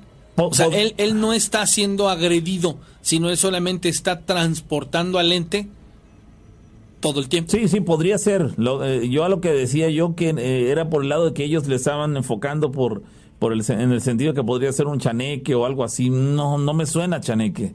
Eh, no sé, el solo hecho, el solo hecho de que en, ese caso el movimiento de ese, de esta, ese vaso y la taza con el té, ese hubiera sido, digamos, de la altura de la mesa hacia arriba, una estatura en la cual un chaneque no, no podría alcanzar y fue un movimiento así como que, como si hubiera, lo hubiera hecho una persona, solamente que la persona no se vio, es lo que me hace pensar que el asunto no va por el lado de, de algún eh, chaneque, un duende, algo así, sino, de hecho, hasta donde entiendo, los chaneques y los duendes este, regularmente se, se ven, los ve la gente, y en ese caso no se dejó ver, era como, como sabemos también que regularmente los fantasmas nos lo han hecho eh, ver que como si fueran invisibles. Sí, sí, porque yo me imagino que eso lo dijo mi abuelita para no hacerlo sentir mal o no le diera más miedo. Sí, porque como te lo vuelvo a repetir, él siempre se la pasaba nadando en lo que es Nogales o se iba a Ojo de Agua. Sí, por ese lado sí podríamos pensar en el tema de, de, de chaneques o duendes, algo por el estilo, pero en, en concretamente en este acontecimiento de la taza no me da la impresión que vaya por el lado de los chaneques. Digo, finalmente es una es una percepción, posiblemente sí sea el caso de un chaneque, pero me da la impresión que no, me suena más a un espíritu, un fantasma de una Sí, persona. un espíritu más que nada que, que sí. tal vez él, él lo, él se le pegó y lo y lo y lo trae o lo traía cargando. Sí, porque lo trae para eso cargando. Mi hermano tenía como unos 13, 14 años. Cierto. Pues lo, como lo trae que- cargando, pero hay una razón en particular. Estaría muy interesante encontrar el por qué. Cierto. A ver, a ver si logro que él pueda hablar con ustedes, porque Sí. él vive en Puebla. Claro. Y yo pues digo hasta Tijuana. Y aparte Pero, la hora, este, ¿no? para ver si él algún día los puede contactar por el, por lo mismo por las redes sociales que, que, se- que escuche el programa porque yo les he dicho escúchenlo está muy bueno el programa hay muchos relatos que que no hombre se quedan de a seis hay gente que critica y dice que piensan que son mentiras. Como hace más o menos ya me voy a salir un poquito verdad voy a hacer una aclaración rapidito. Hace como más o menos mes y medio dos meses habló una persona creo que de de Nogal, de, de, Río Blanco, no me acuerdo si es de Río Blanco o de Nogales, que se dice ser la bruja blanca, ¿ok? Que empezó a hablar y me señaló a mí, a otras personas, diciendo que nosotros éramos, pues decir que éramos charlatanes o mentirosos, o sea, cosa que yo voy a hablar por mí. Pero, a ver, pero, no pero, a ver, vuélvenos, a, vuélvenos a ponernos en contexto. Hace tiempo habló una persona y habló específicamente de ti, o sea, dijo tu nombre. Dijo Alejandra, Ajá. Alejandra de Tijuana, Ajá. que todas las personas que hablábamos, que habló al señor, que hasta, usted- a- hasta creo que la rana Ya. le dijo, bueno, te voy a hacer una pregunta. ¿Tú eres de las brujas que vuelan o vuelan las brujas No fue el pavo que el que se le preguntó. transforman? Y ella dijo, no, yo soy bruja blanca, Sí. porque desde los ocho años mis abuelos me enseñaron a curar. Ok. Y tú le pre- y ella y tú le dijiste, si tú vuelas, y ella te dijo, no. Ok, no sé si ya más o menos estás recordando Sí. de la persona que la cual te estoy diciendo. Yo, yo me acuerdo que yo le dije a esta persona, este, le pregunté acerca de otros tenores, pero sí recuerdo que el pavo le hacía esas aseveraciones, ¿no? De, de que era la primera vez que una persona aceptaba como Abiertamente, sí. tal abiertamente esta circunstancia. Entonces, no, es que son fantasiosos o son mentiras. Y yo ya no pude hablar porque como me enfermé, este, y ando mal de mis ojos, porque por la operación que tuve, este, dificulta mucho el marcarles. Entonces, este, sí me quedé así como dije, bueno, ¿cómo yo voy a hablar de la persona si no las conozco, conozco su trabajo? Dije, es como tú- como la ranita, o sea, eh, él, tú dices que trabajas, uno te cree porque uno vive también eso, hay gente que no cree, pero hay hay gente, hay gente como nosotros que, que que lo sentimos o miramos, entonces es muy difícil o miramos cosas o pasamos por cosas que dices tú, eso se mira nada más en, un- en ficción o, o películas de terror, pero es la vida real. Entonces yo no puedo hablar por los demás, sino yo voy a hablar por mis experiencias. Claro. Ni mucho menos voy a decir, o te voy a, ca- o, o le voy a decir a Rana, ay, es que tú eres timador, Ranita, porque andas vendiendo tus amuletos, tus pulseras, tus piedritas. No, porque si es algo que tú quieres y te nace y tú sabes que es para algo, para un bien, lo vas a hacer. Y nadie tiene por qué criticarte, porque Pero es tu tú estás, trabajo. tú estás refiriéndote a que esta persona te señaló a ti como charlatana. Sí, si no, checa, checa ese, esa- ese programa de hace como ¿Tú recuerdas mes y eso? medio, Sí, más sí. o menos. Sí, que Una- eh, de- sí, de- echó por tierra las, las versiones que nos platicaban, tanto tuya como de otras personas, ¿no? Exactamente, entonces yo no tengo por qué hablar de una persona si no conozco su trabajo. Yo nunca con ustedes les he dicho, ¿saben qué?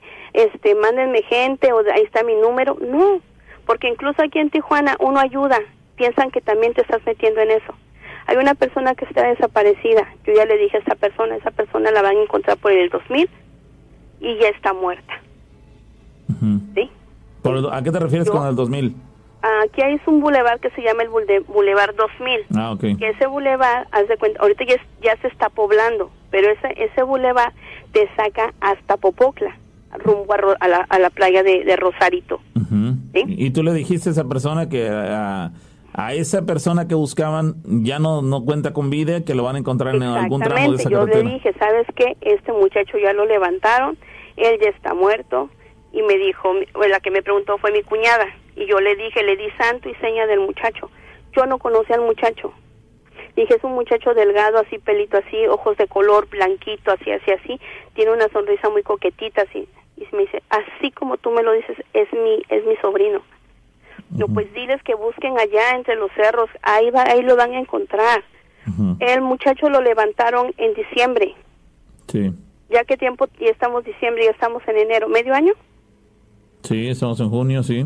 Entonces yo le dije, diles, es que le digo, yo no voy a meterme porque acá por querer hacer un favor ya te están vinculando en que andas en el narcotráfico o que tú cómo es que sabes si ya como dicen pagan justos por pecadores sí hay gente ah, incluso por acá alguna persona nos dijo hace algún tiempo lo, hemos platicado que en Fortín también tenía esta habilidad de poder decir más o menos dónde podían encontrar a personas desaparecidas y sin embargo dices yo no me quiero meter porque después eh, me vienen eh, nos platicó hace ya algunos años nos platicó que inclusive este ya la iban a buscar y este y no necesariamente ese gente que buscaba personas sino eh, gente delincuentes digamos y este, dice, no, yo no me quiero comprometer absolutamente a nada, yo quiero hacerlo por ayudar, como en tu caso, pero si eso va a implicar que a mí me inmiscuyan en el tema, que cómo es que di con él, que, que, de dónde saqué la información para dar con su paradero y demás, y eso me va a meter en problemas, prefiero callármelo, ¿no? Exactamente, es que como, como yo se lo he dicho, mira, yo como quieras o no, yo ya viví, tengo 47 años apenas cumplidos, ok, tengo mi familia, por venir a hacerme la, la, malora, le dije, van a agarrar no conmigo, sino con mi familia. Aquí en el narco, le dije, aquí ya antes se respetaba tanto niños como mujeres y personas de mayor edad. Sin embargo, ahorita es con lo que más te, saben con lo que más te duele y con lo que más te doblega. Entonces ya prefieres no dar, tus habilidades, las dejas de lado. Exacto, sabes que lo siento mucho, tú eres mi, mi, cuñada, te estoy diciendo, y hasta ahí. No me quiero meter en problemas, porque antes que nada está la vida de mi familia. Claro. Bueno, pues. ¿Verdad? Okay, gracias, Alejandra. gracias y yo, yo, yo, nomás te quiero preguntar una cosa. ¿Cuál, ¿Cuál es la razón o cuál es el objetivo? Me llama la atención porque sí me, me quedé así sacadísimo de onda. Mm, ¿En tu persona en qué afectó cuando esta. esta no, más bien, ¿por qué dejaste que pasaran tantos programas desde aquella vez que esta persona que se llamaba Jaro, si estoy en lo correcto. Ok. Este, yo no me acuerdo. Sí, yo sí. Este, que esta persona te mencionó. O sea, ¿por qué dejaste pasar tantos programas? Porque a estas alturas yo me pregunto, bueno, ¿cuál es el objetivo de, de aclarar ese punto? Yo, como te lo acabo de decir, yo tuve una operación de mis ojos. Prácticamente un ojo ya mm, por dinero. Este, yo no lucro con lo que yo hago, porque si eso fuera estuviera millonaria, ¿verdad? Tuviera mi casa de dos pisos y ya tuviera mis dos ojos operados no tengo dinero. Este, el chiste que a mí, cuando la muerte de mi hermano, se me reventaron las venitas de los ojos. Entonces todo eso me afectó a mí mucho mi presión de mis ojos. Entonces a eso se me vino este catarata y desprendimiento de retina. Ok, entonces batallé mucho para que el primer ojo me lo operara, porque supuestamente era el más bueno. Okay. De ahí me tenía que operar el otro. El chiste que fue que en enero fue que hasta el 6 de enero me operaron de catarata. Y a los meses me volvieron a poner el lente intraocular y me pegaron lo que es este la retina con silicón. Ok, pero la cosa es que del otro ojo ya no miro. Entonces no quedé muy bien de mi ojo. El chiste es que yo me tenían que poner unos lentes. O sea, me tuvieron que adaptar ahorita el lente con muy alta graduación del lado derecho. ¿Ok? ¿Por qué? Porque, bueno, ya les dije que hace tiempo ya había enterado de más cosas, yo presentí muchas cosas, cosas que salieron. Tanto mi madre como mi hermana me hicieron daño, un daño como yo se los he dicho, cuando tú haces un daño y te vas contra tu propia familia, estás atentando hacia tu sangre y hacia tu propia carne, ¿verdad? Entonces, este, fue por eso que yo nada más escuchaba. Sí, entonces mi hija con sus cosas, yo con las mías, luego me, me fui a inyectar contra el, lo- por lo del COVID, me, me inyectaron, entonces como que andaba yo así como que desesperada por el dolor del brazo, este, no miraba yo bien, casi, casi, casi, era lo mío era dormir. Entonces ya en el día, en el transcurso del día es cuando yo pongo los relatos. O sea que los pongo y está el, el teléfono. Por el teléfono los escucho y estoy escuchando los relatos con mis ojos cerrados. Por eso. Ah, pero es que apenas te- tuviste la oportunidad de, de que ingresara Pero es que tu ella, llamada. ella dice que es desde, enero, desde enero tenía los ojos, pero lo de Jaro fue hace como un mes y medio. Ajá, por eso. Pero te estoy diciendo que volví a recaer. ¿Por qué? Porque no, no, me- no, no, la operación no salió como yo pensé que iba a salir mi operación. Pero, pero yo personalmente no encuentro por qué le, por qué le, le cuestionas. Digo, pues tuvo la oportunidad de hablar apenas y pues, aprovechó Ajá, para, exactamente, o sea, para mencionar. no No, estoy no, hablando o sea, quiero- para quiero- aclararlo. Sí, quiero entender no estoy que. peleando, Sí, no sí, estoy diciendo nada ni estoy faltando el respeto. Sí, si quiero estoy enten- faltando el respeto, pues una disculpa, ¿verdad? Sí, quiero entender que nada más lo dices, dice, bueno, ya cont- llamaba por la- contar mis historias, pero aprovecho para aclarar que la, la, la situación que comentó esta otra persona. Sí, o sea, ya, ¿por qué? Porque pues no se vale más. que hable o haga conjeturas de personas o yo hacer una conjetura de una persona que no conozco. Sí. más que nada, porque no, yo pienso que es una falta de respeto. Así como tiene su espacio el señor Charlie, el otro señor, hace tiempo yo también hablaba y que decían, creo que una vez se lo platiqué a, a, a- a Pavo, que decía, había una persona que estaba en el grupo cuando estaban los historias por Face. Ah, que ya, ya, ya salió la, la nieta de don, de don Rufino, la hija de don Rufino.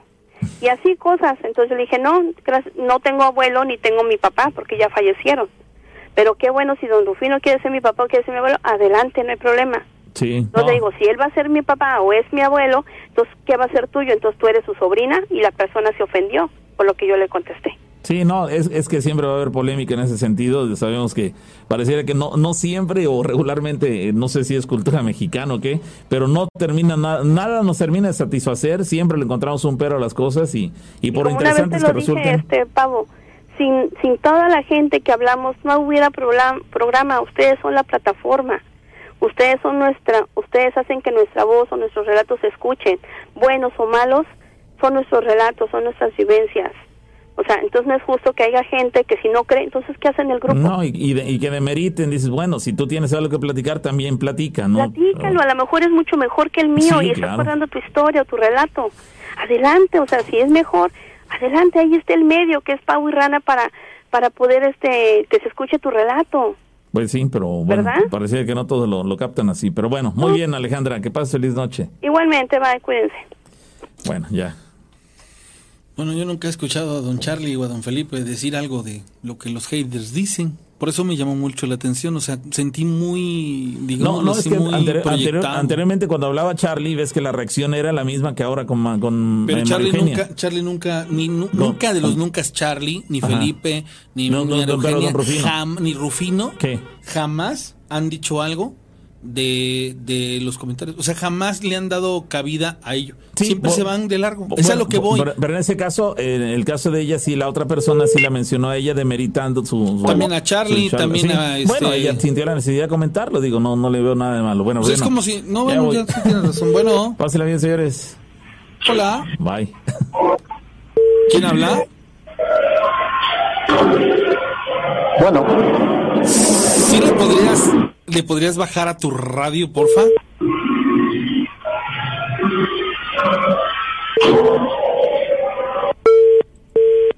Bueno, ya se cortó la llamada telefónica. Bueno, eh, el asunto está en que termina siendo como este, como raro todo esto. bueno, ¿qué tal? Buenas noches. hola, ¿quién habla? Habla Johnny desde Tijuana. ¿Qué onda, Johnny? ¿Cómo estás?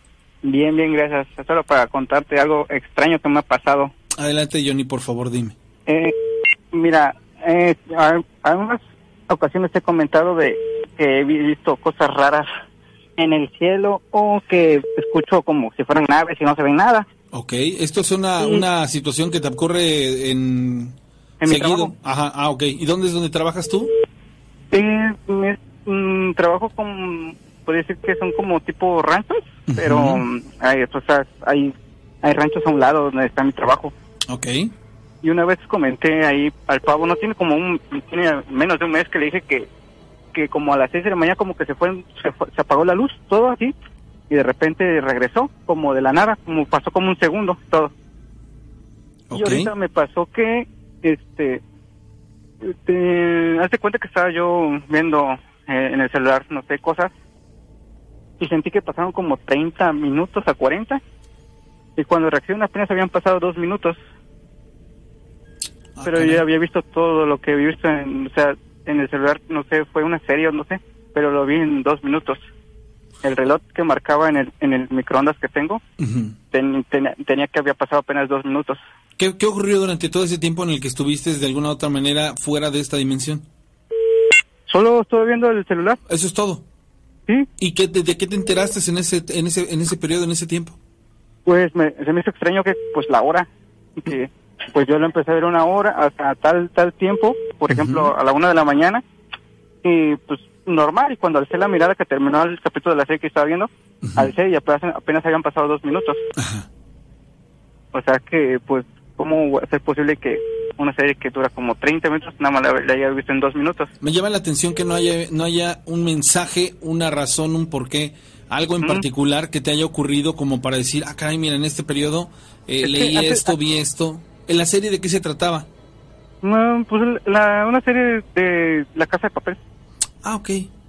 Es normal, sencillo, se- pero antes de eso se escuchó igual como si pasaran un avión, pero me asomé, pues el cielo despejado y pues no se, no se vio nada y pues con la misma me metí. Y pues me metí a ver la, la serie que te digo. Y fue lo extraño eso. Y eso fue apenas la semana pasada. Y en esta semana me pasó de que igual quise grabar el sonido que te dije, que eso porque pasa casi seguido, pero el celular no me dejaba, se trabó, se trabó, se me reinició solo el celular. Son cosas extrañas que pasan ahí o, o me pasan a mí, Está súper, súper raro, la neta. sí. Sí, a veces, a veces siento que no, no estoy haciendo nada y siento que se me pasa el tiempo, o sea, siento que pasa mucho el tiempo y pues no, ha pasado dos, tres minutos apenas. ¿En algún otro momento, por alguna circunstancia en particular, te ha ocurrido una situación como de vivir una especie de, de desprendimiento a viaje astral?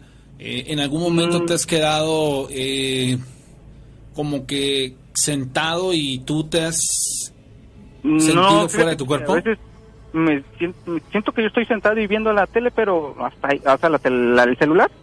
Pero siento, a veces siento que me pierdo, pero no sé, a- no sé, me quedo ahí neutral, no, no, no veo otras cosas, pues. Pero igual siento que pasa mucho tiempo, y pues no, pesa, pesa, pasado dos, tres minutos. Está muy interesante porque tienes esa facultad, pero sin razón. No le encuentro yo una, una lógica al, al que te pasen estos periodos Mm, de, de- de- mm. de tiempo muerto, pero que no obtengas un mensaje, ¿No? una, una este, revelación, una este, situación en particular como para justificarlo.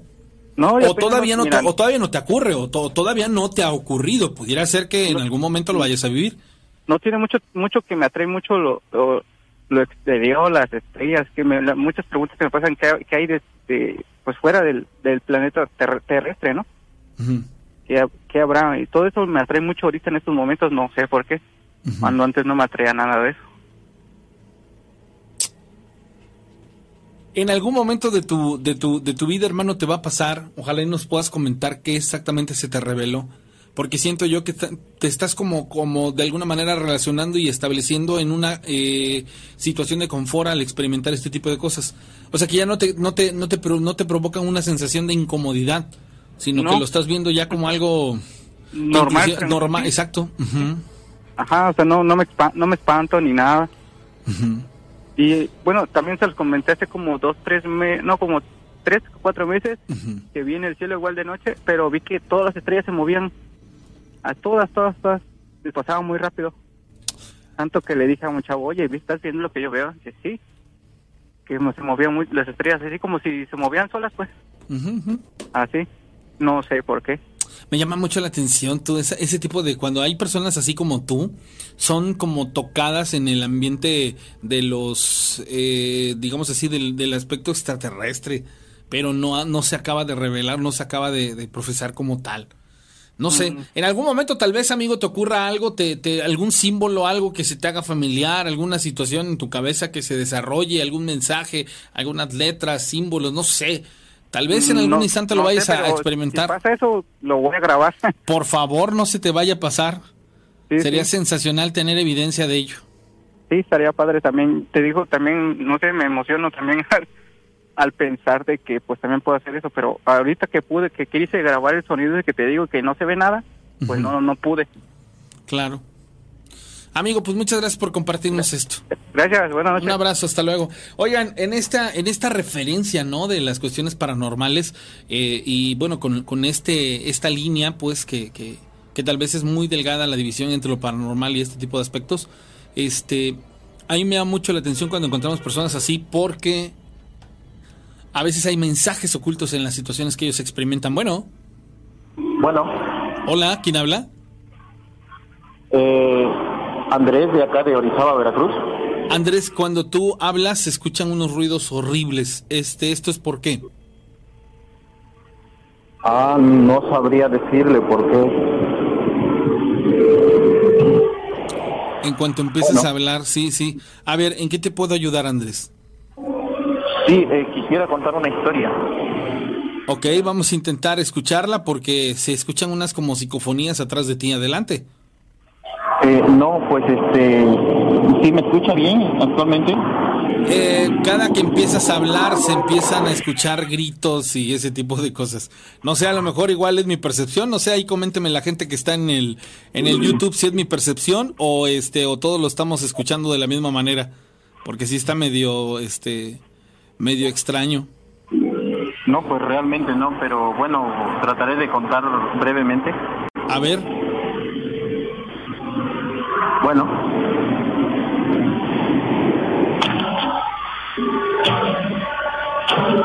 ¿Tienes, ¿Tienes puestos audífonos o algo por el estilo, amigo? No, no, realmente no.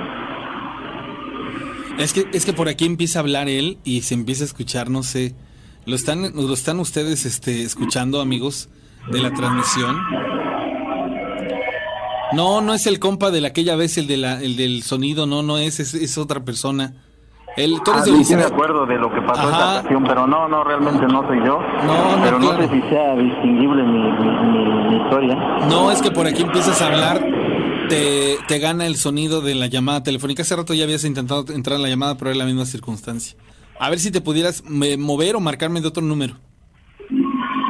¿Sale? Eh, pues, Sí, no, es que es, es casi imposible.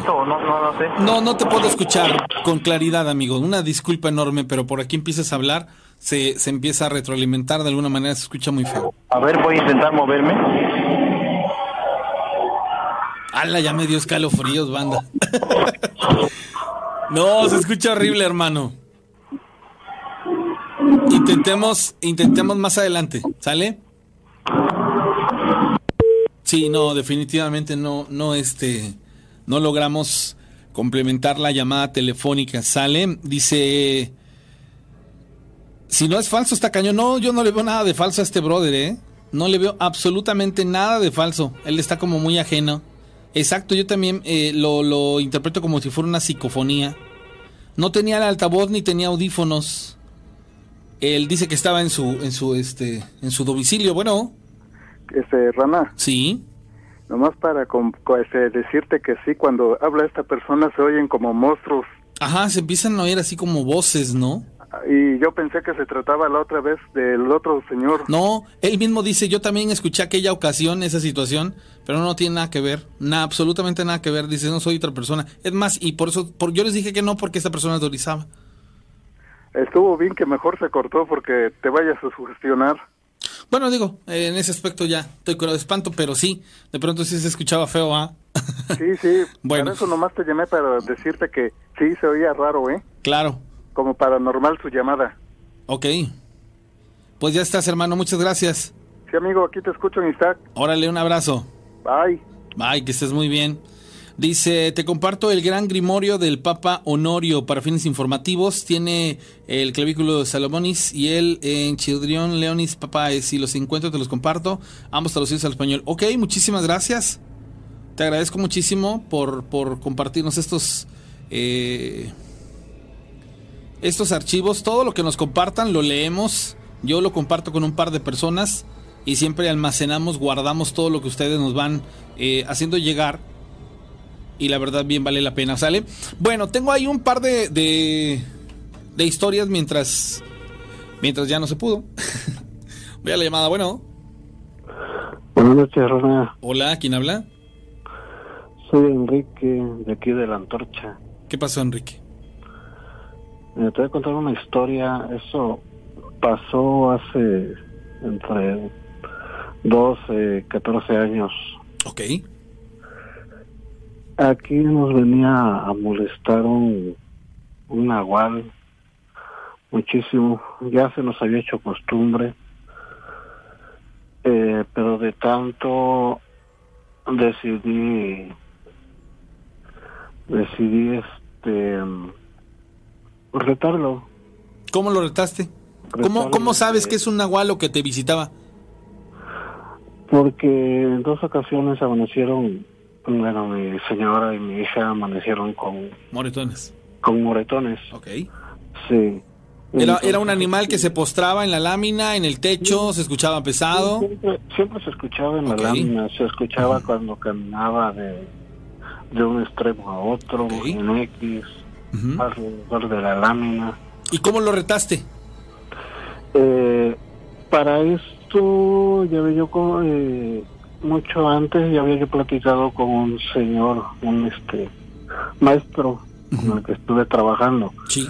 Él me dijo, mira, los nahuales se bajan o las brujas, dice se bajan, dice quitándote una camisa, pero sin dejar de verlo, volteártela y tirarla. O sea, así lo vas a bajar. Y una bruja también, cuando la ves en el aire, o sea, en la bola de fuego, si tienes un sombrero y un cuchillo, un puñal en tierra, lo dice, entráselo a la- al sombrero, pero con la con la copa hacia arriba. Eso es lo que él me dijo. Entonces, este, yo pensando que sí podría ser, lo reté, le dije, ¿sabes qué? Déjanos en paz. Déjanos en paz o te voy a bajarle. Para esto el señor me dijo, ¿sabes qué? Abusado, si lo vas a hacer, debes de tener suficiente valor porque si cae va a caer en forma de animal y te va a hablar, te va a decir, oye, no, no me mates, déjame. ¿Eh? Entonces, este, yo le pensaba, yo le pensaba hacerlo por miedo a, a la reacción que fuera yo a, O sea, la parte de que me va a hablar, ¿no? sí, a, la- a esa parte de que puta, me, me va a hablar, perdón, me va a hablar, este, y qué reacción voy a tener, ¿no? Y más porque como estaban mis, mis chamacos pequeños y despiertos, ajá, este, y lo reté, le dije, ¿sabes qué? Déjanos en paz, déjanos en paz porque sé cómo bajarte, Eh, sé cómo bajarte y te voy a bajar, le.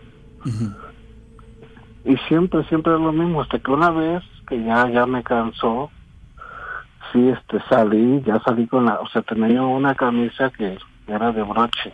O sea, dije, sí, la camisa más fácil para desabrochármela y tumbarlo.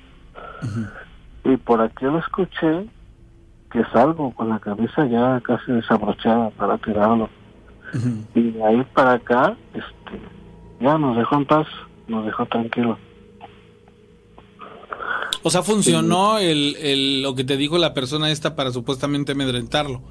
Tú, lo, tú lo hiciste y funcionó porque este personaje dejó de, de molestar. Sí, sí, sabía, o sea, yo le dije, sé cómo bajarte, le dije, sé cómo bajarte, ya me dijeron, te voy a bajar, le digo usted.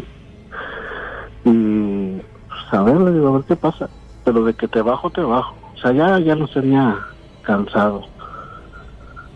Ajá, este, bueno, esa fue una. El- este miércoles habló una señora que dice que había despertado y había visto como un demonio o algo besándole la planta de los A, los, pies. a su esposo. Sí, la, Ah. la historia es de, una, de, un, de un caballero que venía por un domicilio, ahí se impregnó de, de un ente, en su casa su esposa a media madrugada despierta y ve al famoso diablo besándole los pies al marido. Ah, pues mira, yo este les mandé un mensaje de que decía que este que que con la saliva dormían a las a las personas. No sé si si te acuerdas. Bueno, este, a ver que te dije que yo había tenido contacto con con una web. Bueno, pues este este personaje, o sea, no te voy a decir de dónde es porque me confió. Dijo, Oye, dice este, no sé, yo te veo que tienes habilidades, dice. Y pues la verdad, yo soy una buena. Estábamos, este, trabajaba yo eh, aquí a la orilla de la ciudad. Ahí, este, ahí lo conocí, tardé medio año trabajando y se agarró confianza, pero yo lo veía como una persona normal. Y me dijo, este, estaba tomando unas una cerveza y me dijo, eh, y ya me puse a platicar con él. Y me dijo, te veo que tienes una habilidad este, especial, no sé. Te voy a decir algo, ¿pero qué pasó? ¿Crees en los nahuales? Ah, le digo, sí, le digo, sí, sí creo, le digo. ¿Por? Yo soy uno, dice. Ahora que le digo, no mate. Sí, sí. ¿No le creíste?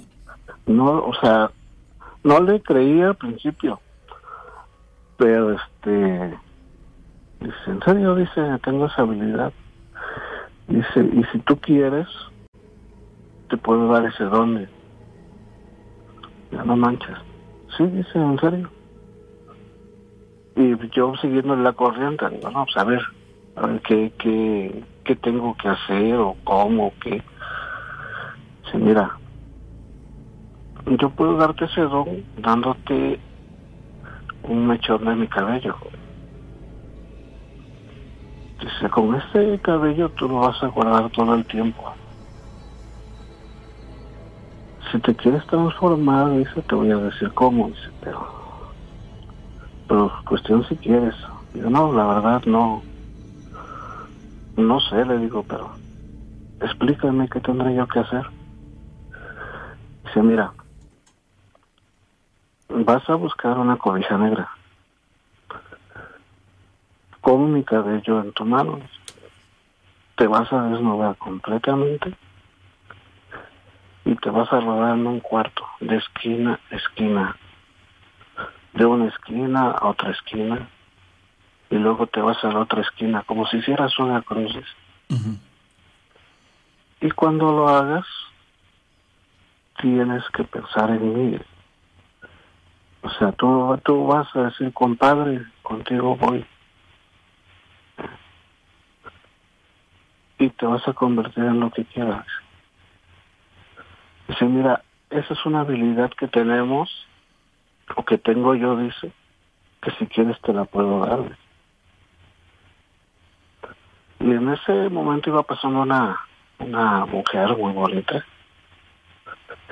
Este, y, que y pues, volteé a verla, ¿no? Dice, mira, dice, a esa mujer yo la conozco. Y he estado con ella.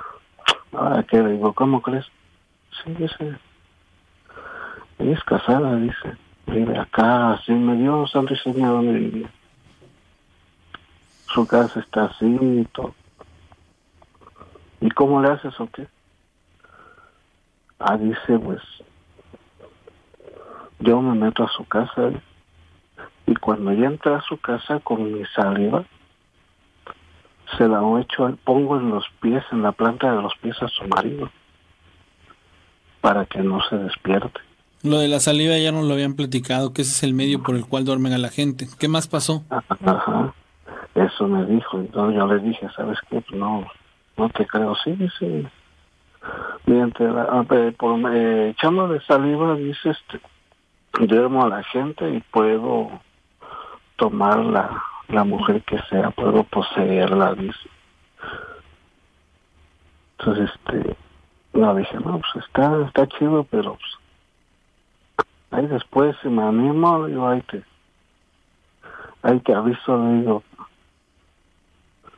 no, dice, pues si tú quieres, dices que te dice con una, o sea, te vi con una habilidad especial y si quieres, dice, ya sabes. No, pues sí, le digo, gracias, pero no, a lo mejor voy a seguir chameando. Ya me, me fui a trabajar y lo dejé. ¿Sigues viendo a esta persona?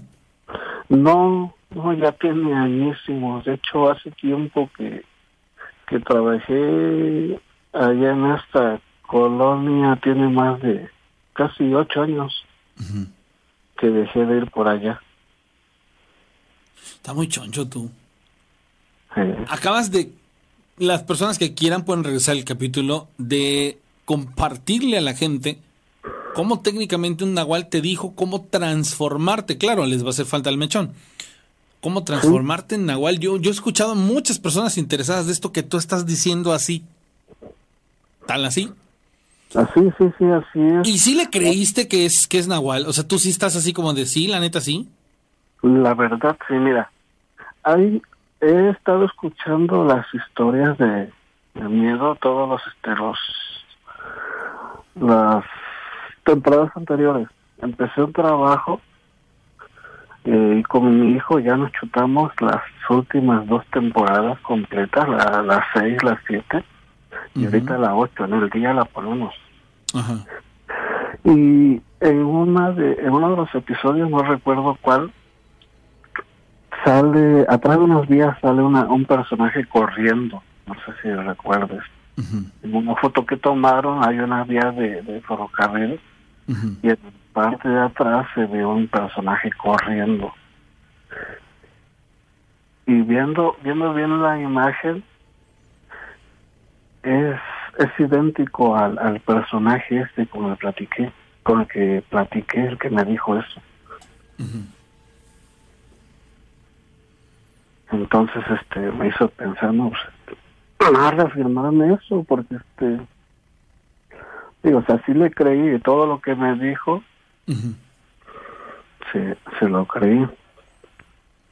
Ahora, por acá cerca, creo que hay otra, hay una persona que se dedica a eso. ¿A qué? ¿Bajar a los nahuales? No, no, no, no, a, a, a lo que es este brujería y todo eso. Ok. Y creo que tiene esa habilidad De transformarse en nahual.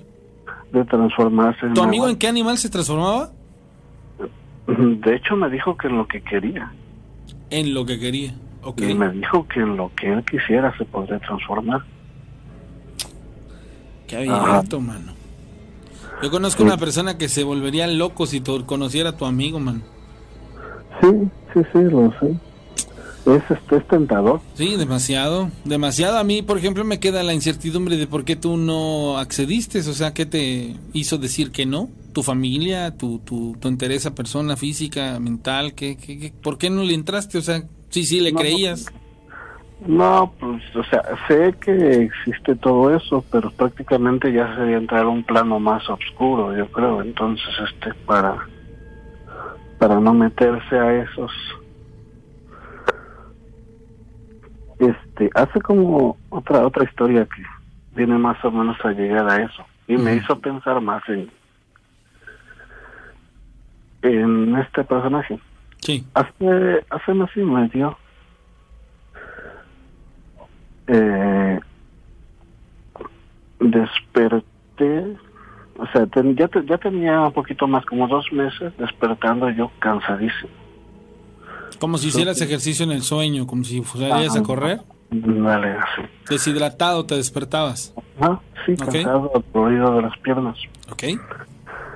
Y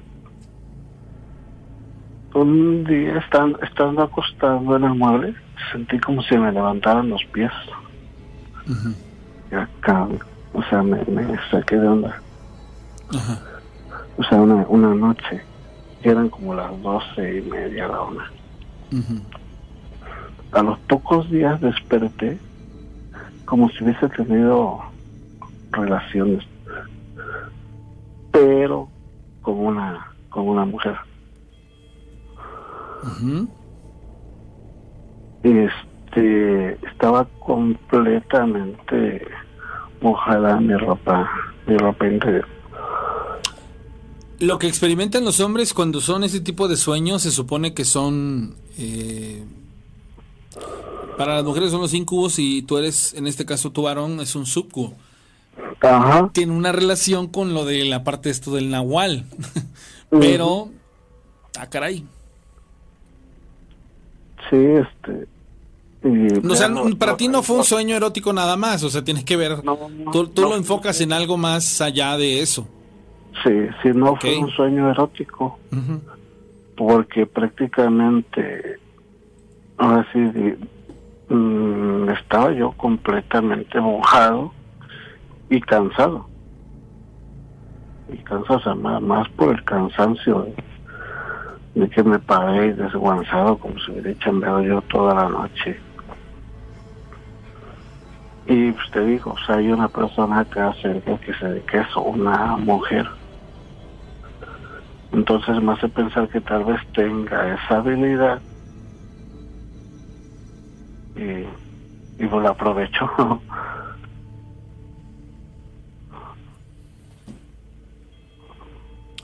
Ojalá y en algún momento tuviera yo la oportunidad, se los digo así de, de frente, yo tuviera la oportunidad de conocer una persona con esos poderes y poderles yo contar una experiencia así porque suena fascinante.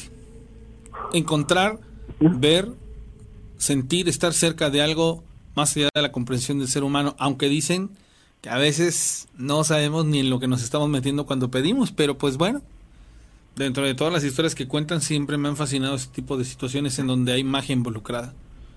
Pero bueno, increíble. Demasiadas historias. Ahorita en la actualidad tú sigues este teniendo esa sensibilidad para esas cosas.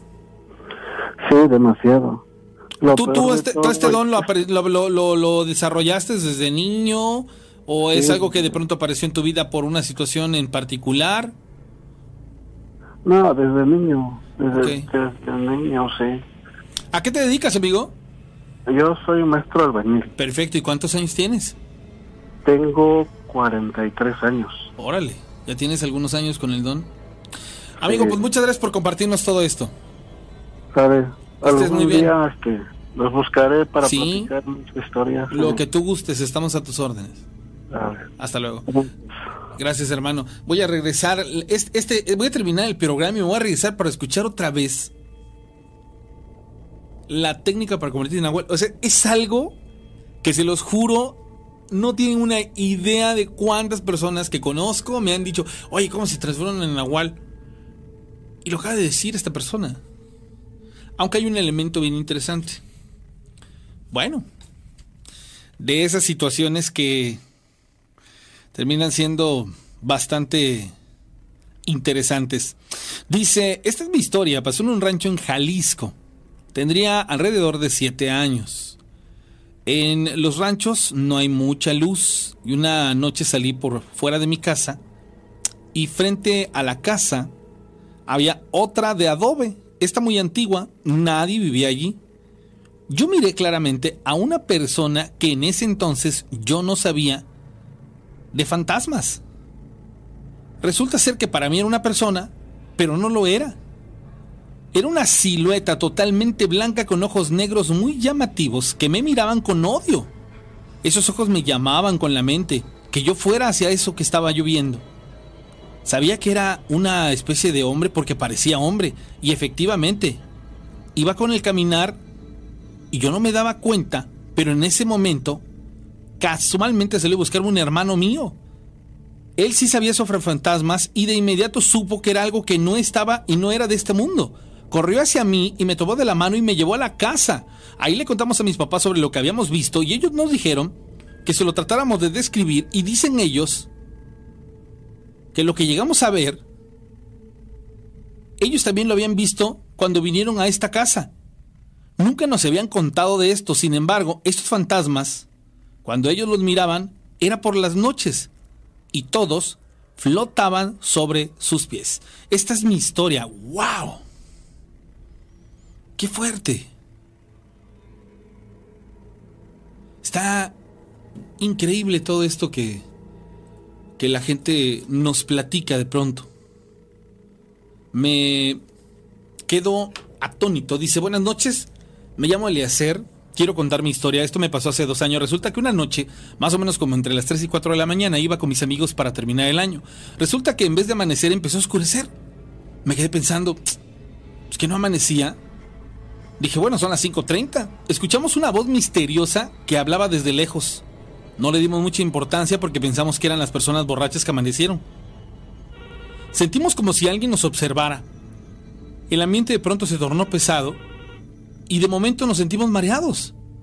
Se apareció una mujer y un hombre de blanco y negro. Se nos venían eh, acercando y se quedaron parados dos metros, dos metros frente a nosotros y con una voz tenebrosa nos dijeron, váyanse de aquí o algo les pasará. Esto como si nos quisieran advertir. Nos pegó un frío y un aire fuerte y nos fuimos corriendo de ahí hasta la fecha. No sabemos qué eran esas personas.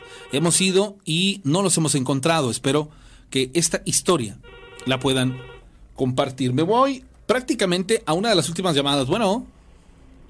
Oye, soy Mechi. Mira, eso que platicó el señor de los nahuales, hace tiempo una vecina que vivía aquí en la esquina me platicó que... ¿Le podrías bajar por completo a tu radio? Ya le bajé. Ahora otra vez, ¿quién habla?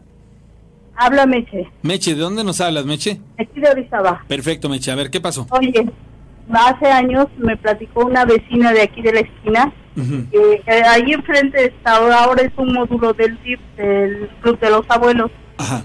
Este, ahí había una como caja de agua. Se habían hecho porque iban a, era para eso, para caja de agua.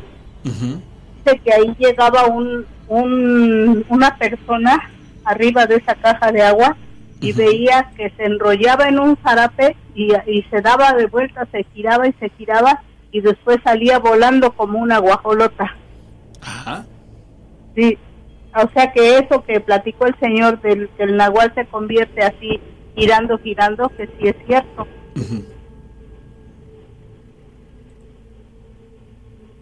¿Cómo ves? Bueno. Sí. Ok. A ver, repíteme Sí. la última parte porque se escucha... mm. Ah, mira, que te digo que eso de que de que de que se convierten así girando en ahí en este girando como en un petate, como en un trapo, no sé qué, que sí es cierto porque la señora esa lo vio, ¿Y que el que se transformaba, quién era su vecino? un vecino dice que era un vecino de por acá que se, se transformaba y que este, salí- después de que se giraba y se giraba se, que se convertía en un como un guajolote y salía volando. O sea, tú corroboras la, la historia de, de la persona que llamó. O sea, tú, tú de alguna Sí, manera eh, encuentras una relación con, con lo que tú sabes. Sí, sí. Ah, caray. Sí, y, y- este vecino, este vecino que se transformaba, que era Nahual, este, ¿en qué acabó? Los vecinos, este, no hicieron nada. Leyenda urbana, mito. Este, pues no, pues es que esa persona, o sea que la vio, lo vio pues llegar ahí, lo vio llegar ahí, pero nunca, o sea, a mí me comentó eso de, dice, yo sé qué persona es, a mí no me dijo qué persona era, sino que me dijo una persona de por acá, dice, este, se subió, dice, se subió ahí, dice, arriba de la caja de agua y se, se, se enrolló con un, como un zarape, Como dice, un zarape. giraba y giraba y gira- giraba y dice y después se, se fue como volando como una guajolota Órale tú. sí Qué interesante. A lo mejor es como una especie como de manto sagrado, ¿no? No, no creo que sea así como que cualquier petate. Debe de tener alguna propiedad en particular para, para hacer que esto sea una como Pues, yo- realidad, ¿no? pues yo creo que sí y debe de ser tal vez yo yo pienso que también debería debe de ser de en, no en cualquier temporada, digo yo que ha de tener su tiempo para hacer eso, no sé, al- cuando está la luna o no sé, qué sé yo. Ujú. Sí, sí, sí, en una situación así sería como algo de lo más normal. En, un- en una condición como más en particular. Amiga, Sí. muchas gracias por compartirme esto. Sí, Que gracias. estés muy ti, bien. Un abrazo. Bueno, pues de ese pelo, oigan. También locochón, ¿no? Y si nos volvemos buscadores de ese tipo de, de cosas, ya me llama mucho la atención de pronto cuando dicen es que teníamos un vecino y ese vecino qué. Ah, no, pues un vecino que me decían que vivía en tal lugar.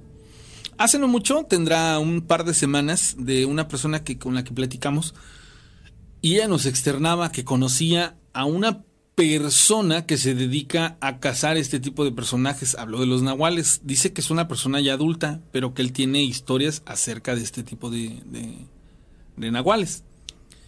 Quedamos en que nos vamos a dar a la tarea de irlo a buscar. Él vive ahí hacia la parte de la zona del gallego, de la Sierra del Gallego, entonces este de pronto si lo logramos hacer y lo convencemos de que nos regale una entrevista, pues ya estaremos compartiendo con ustedes ese tipo de de situaciones tan particulares. Porque ¿se imaginan ustedes que sea una realidad esta parte de de que así como dicen el ritual o el rito o, la forma en la que te puedes transformar, de pronto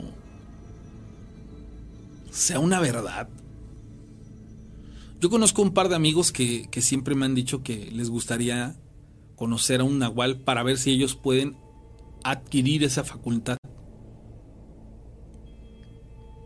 La pregunta que yo les hago es, ¿cuál sería el objetivo? Porque pues no sé, hasta ahorita en ninguna de las historias alguien habla del razonamiento que tiene un nahual convertido en, en- en animal. Dice, el que busca encuentra y muchas veces encuentra cosas que no buscaba. Sí, siempre he sido de dichos, ¿eh? algo que yo siempre he este, llevado a cabo y que le hago mucho caso son a los dichos. Si bien dicen que el que no quiere ver sombras no sale de noche, pero de pronto la curiosidad nos llega a, a ganar. Bueno, Sí, este, buenos días. buenos días, ¿quién habla? Sí, acá Leonardo de Dos Ríos. Hola Leonardo, ¿cómo estás? Pues bien, ¿En qué te puedo servir? que lo que dijeron del este del Nahual, sí es cierto. ¿Cómo Nada te consta a este, ti? ahí- ¿Mandé? ¿Cómo te consta a ti? Ah, porque este, un señor, que bueno, así dijeron, a ver si no, no pasa nada malo. Este, acá que viene a vender, me, me mencionó que él conoció un familiar como cómo se transforma y realmente lo que dijo sí es cierto, nada más le faltó ahí una oración que se tiene que eh, decir al revés. ¿Tú te sabes la oración? Este sí me la dijo, pero así no te la puedo decir ahí porque pues no sea que algún mafioso vaya a intentarlo. ¿Crees tú que en las condiciones en las que estamos con el simple hecho de conocer esa oración, este, ya lo sepan? Oye, ¿tienes el WhatsApp de la radio? Este, no, de hecho No, este, apenas les, les estoy marcando. Ah, perfecto. A mí sí me gustaría que la compartieras. Pero bueno, enti- entiendo, entiendo. Este, Sí, esa y circunstancia. este, ¿Esta, ¿Esta oración de qué habla, amigo? ¿Me puedes compartir eso? Este, sí, es algo. ¿Sobre qué habla? ¿O qué personajes menciona? Ah, ¿A es quién? una oración, dijeran, decir, este, eh, católica, una oración, pero tiene que Ah, decirla al revés. Una oración católica y las palabras se dicen al revés y tienen algún sentido o algún Sí, significado. revés, eh, totalmente distorsionada, ahora sí. Ay, es que pues, las cosas, las palabras al revés es que no se pueden entender. Y tiene que tener también, se- eh, así de ya, como me dijo esa persona, tiene que tener una pequeña parte de algún animal disecado. Ajá, dice, dice Juan el Rabioso, dice, tienen que envolverse en piel de animal, se dan vueltas o se revuelcan y lo logran. O Ah, pero empiezan tiene que tener una- un pedacito de cada parte de animal, como ser este, un ejemplo, un pedazo de oreja de cerdo o, o una colita así, dijeran disecada, o una pluma de algún pajarraco o este, una parte de o, pelos de asno, ahora sí. ujú. Y sí, cuando me mencionó esa persona, la mera neta yo temblé. Tiene, neta, eh, te voy a decir una cosa. Si lo vemos de manera objetiva, por eso es que los animales referentes a los que nosotros sabemos que se, se transforman son como, como en los, a los que tiene uno alcance. Sí. Perros, guajolotes, burros. Sí. Y si, si es necesario la piel de un animal, pues obviamente por eso nunca hemos visto un nahual eh, convertido en jirafa, tigre, eh, No. hipopótamo. ¿Por qué? Porque no tenemos el alcance a esos animales para matarlos y quitarle su piel. O sea, tiene más lógica todavía ahorita esta No, situación. yo cuando me lo dijo ¡Ay, temblé, tú! la. Sí, claro. Y este, y créeme que yo dijeran, créeme que esa persona me pasaba a vender y ahorita, la mera neta, yo le digo a mi esposa, le digo, este, dile que no estoy, dile que salí. Di- oye, dicen que si es el Padre Nuestro lo que tienen que leer al revés. ¿Eso es verdad? Eh, sí, sí, es cierto. Ah, mira. Sí, es cierto. El Padre Nuestro al revés. No, pues ya. Ahí está la receta, señores. A partir de mañana a ver cuántos se convierten en Nahual. No, no. Digo, pues ojalá ya, pues la gente no. ya de pronto ya, ya, este, ya, ya lo está sabiendo. Ay, Sí, porque señores. esa persona cuando me lo contó, sí, la verdad, yo sí me asusté. Dios mío, qué cosas tan locas se viven en este programa y más a esta hora de la noche.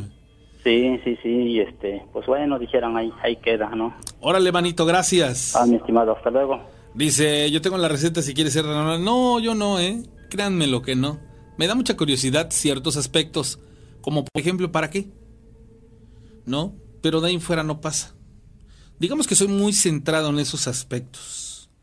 Pero de pronto, la parte de la magia es lo, lo- lo que lo hace místico, lo que lo hace único, lo que lo hace especial. Pero bueno, señores, estamos llegando a la parte final. Dice, puede ser piel de cerdo, perro, guajolote, burro. Dice, lo que comentan es, la oración a veces es en latín y debe de tener alguna piel en la que se quieran transformar. Sí, es lo que les digo, ahora tiene más lógica esto que estamos platicando. Este, dice una persona, dice, ya sé cuál es, nomás no lo digan. No, pues ya lo dijeron. Dice, Rana, inténtalo y nos platicas cómo vas. Les digo algo bien cruel. Cuando hemos ido a las investigaciones, luego nos decimos entre lo que somos del grupo, hay que llevar una persona ajena a nosotros para que cualquier cosa después del, del exorcismo nos cuente cómo le fue. Así me siento. Es que sí, este tipo de tenores sí son muy interesantes. Señores, yo sé que tengo una llamada telefónica, pero eh, ya rebasamos prácticamente la hora en la que pues nos vamos ya a desconectar, a despedir. Les agradezco mucho por haberse quedado a las 432 personas que están conectadas en estos instantes. Y, lo que les quiero pedir que me regalen 100 likes. Digo, de esas 433, 100 que me regalen para que lleguemos a 500 me gustas, ¿no? Regálenme, para todas esas personas que les gustó el programa y que llegamos hasta este punto, regálenme 100 likes nada más. Si de aquí al domingo llegamos a los 9000 suscriptores, ya nada más faltan creo que sesenta y tantos. Hacemos un especial de tres horas, lunes, miércoles y viernes de la próxima semana. Ahí está el reto para la gente que, que le guste y que quiera apoyar. Pues bueno, comparta. Si llegamos a los 9000 suscriptores en la novena temporada, estará sensacional. Y también, bueno, diciéndoles que eh, nos faltan 90 me gustas para que lleguemos a 500. Digo, regálenlos, ¿no? Sería algo más que sensacional. Más que sensacional que esto sucediera. No es solo rezar al revés, todo tiene su chiste. Sí, claro. Todo esto este es sin, sin lugar a duda algo muy muy especial. Saludos al buen amigo Messi. Saludos a todos ustedes que están conectados. Señores, excelente fin de semana, pasen a sensacional. Cuídense y muchas felicidades a todos los papás del grupo de Telegram. Muchas felicidades a todos los papás que me escuchan en la zona centro del estado de Veracruz a través de la radio. Muchas felicidades a todos los papás que están en la transmisión de YouTube. El próximo domingo estaremos celebrando el Día del Padre. Y hay que celebrarlo. Hay que, que consentirnos ese día. Hay que, que hacer que el día sea sensacional. Porque ser papá, como ser mamá, es una labor inmensa. Se hace gustosa y nos da una trascendencia muy especial. Ser padre es una bendición, siempre lo voy a decir. Y es un trabajo muy especial. El que tenemos siempre a cuestas y creo que todos y cada uno de los que somos papás lo hacemos y lo desarrollamos con el amor más inmenso que pueda haber. Buena madrugada a todos. A partir de este momento, de este momento, cerramos los portales de la dimensión desconocida. Contenemos a las almas penantes y encerramos a los demonios. Hasta la próxima emisión. Historias de miedo. Novena temporada. temporada, temporada.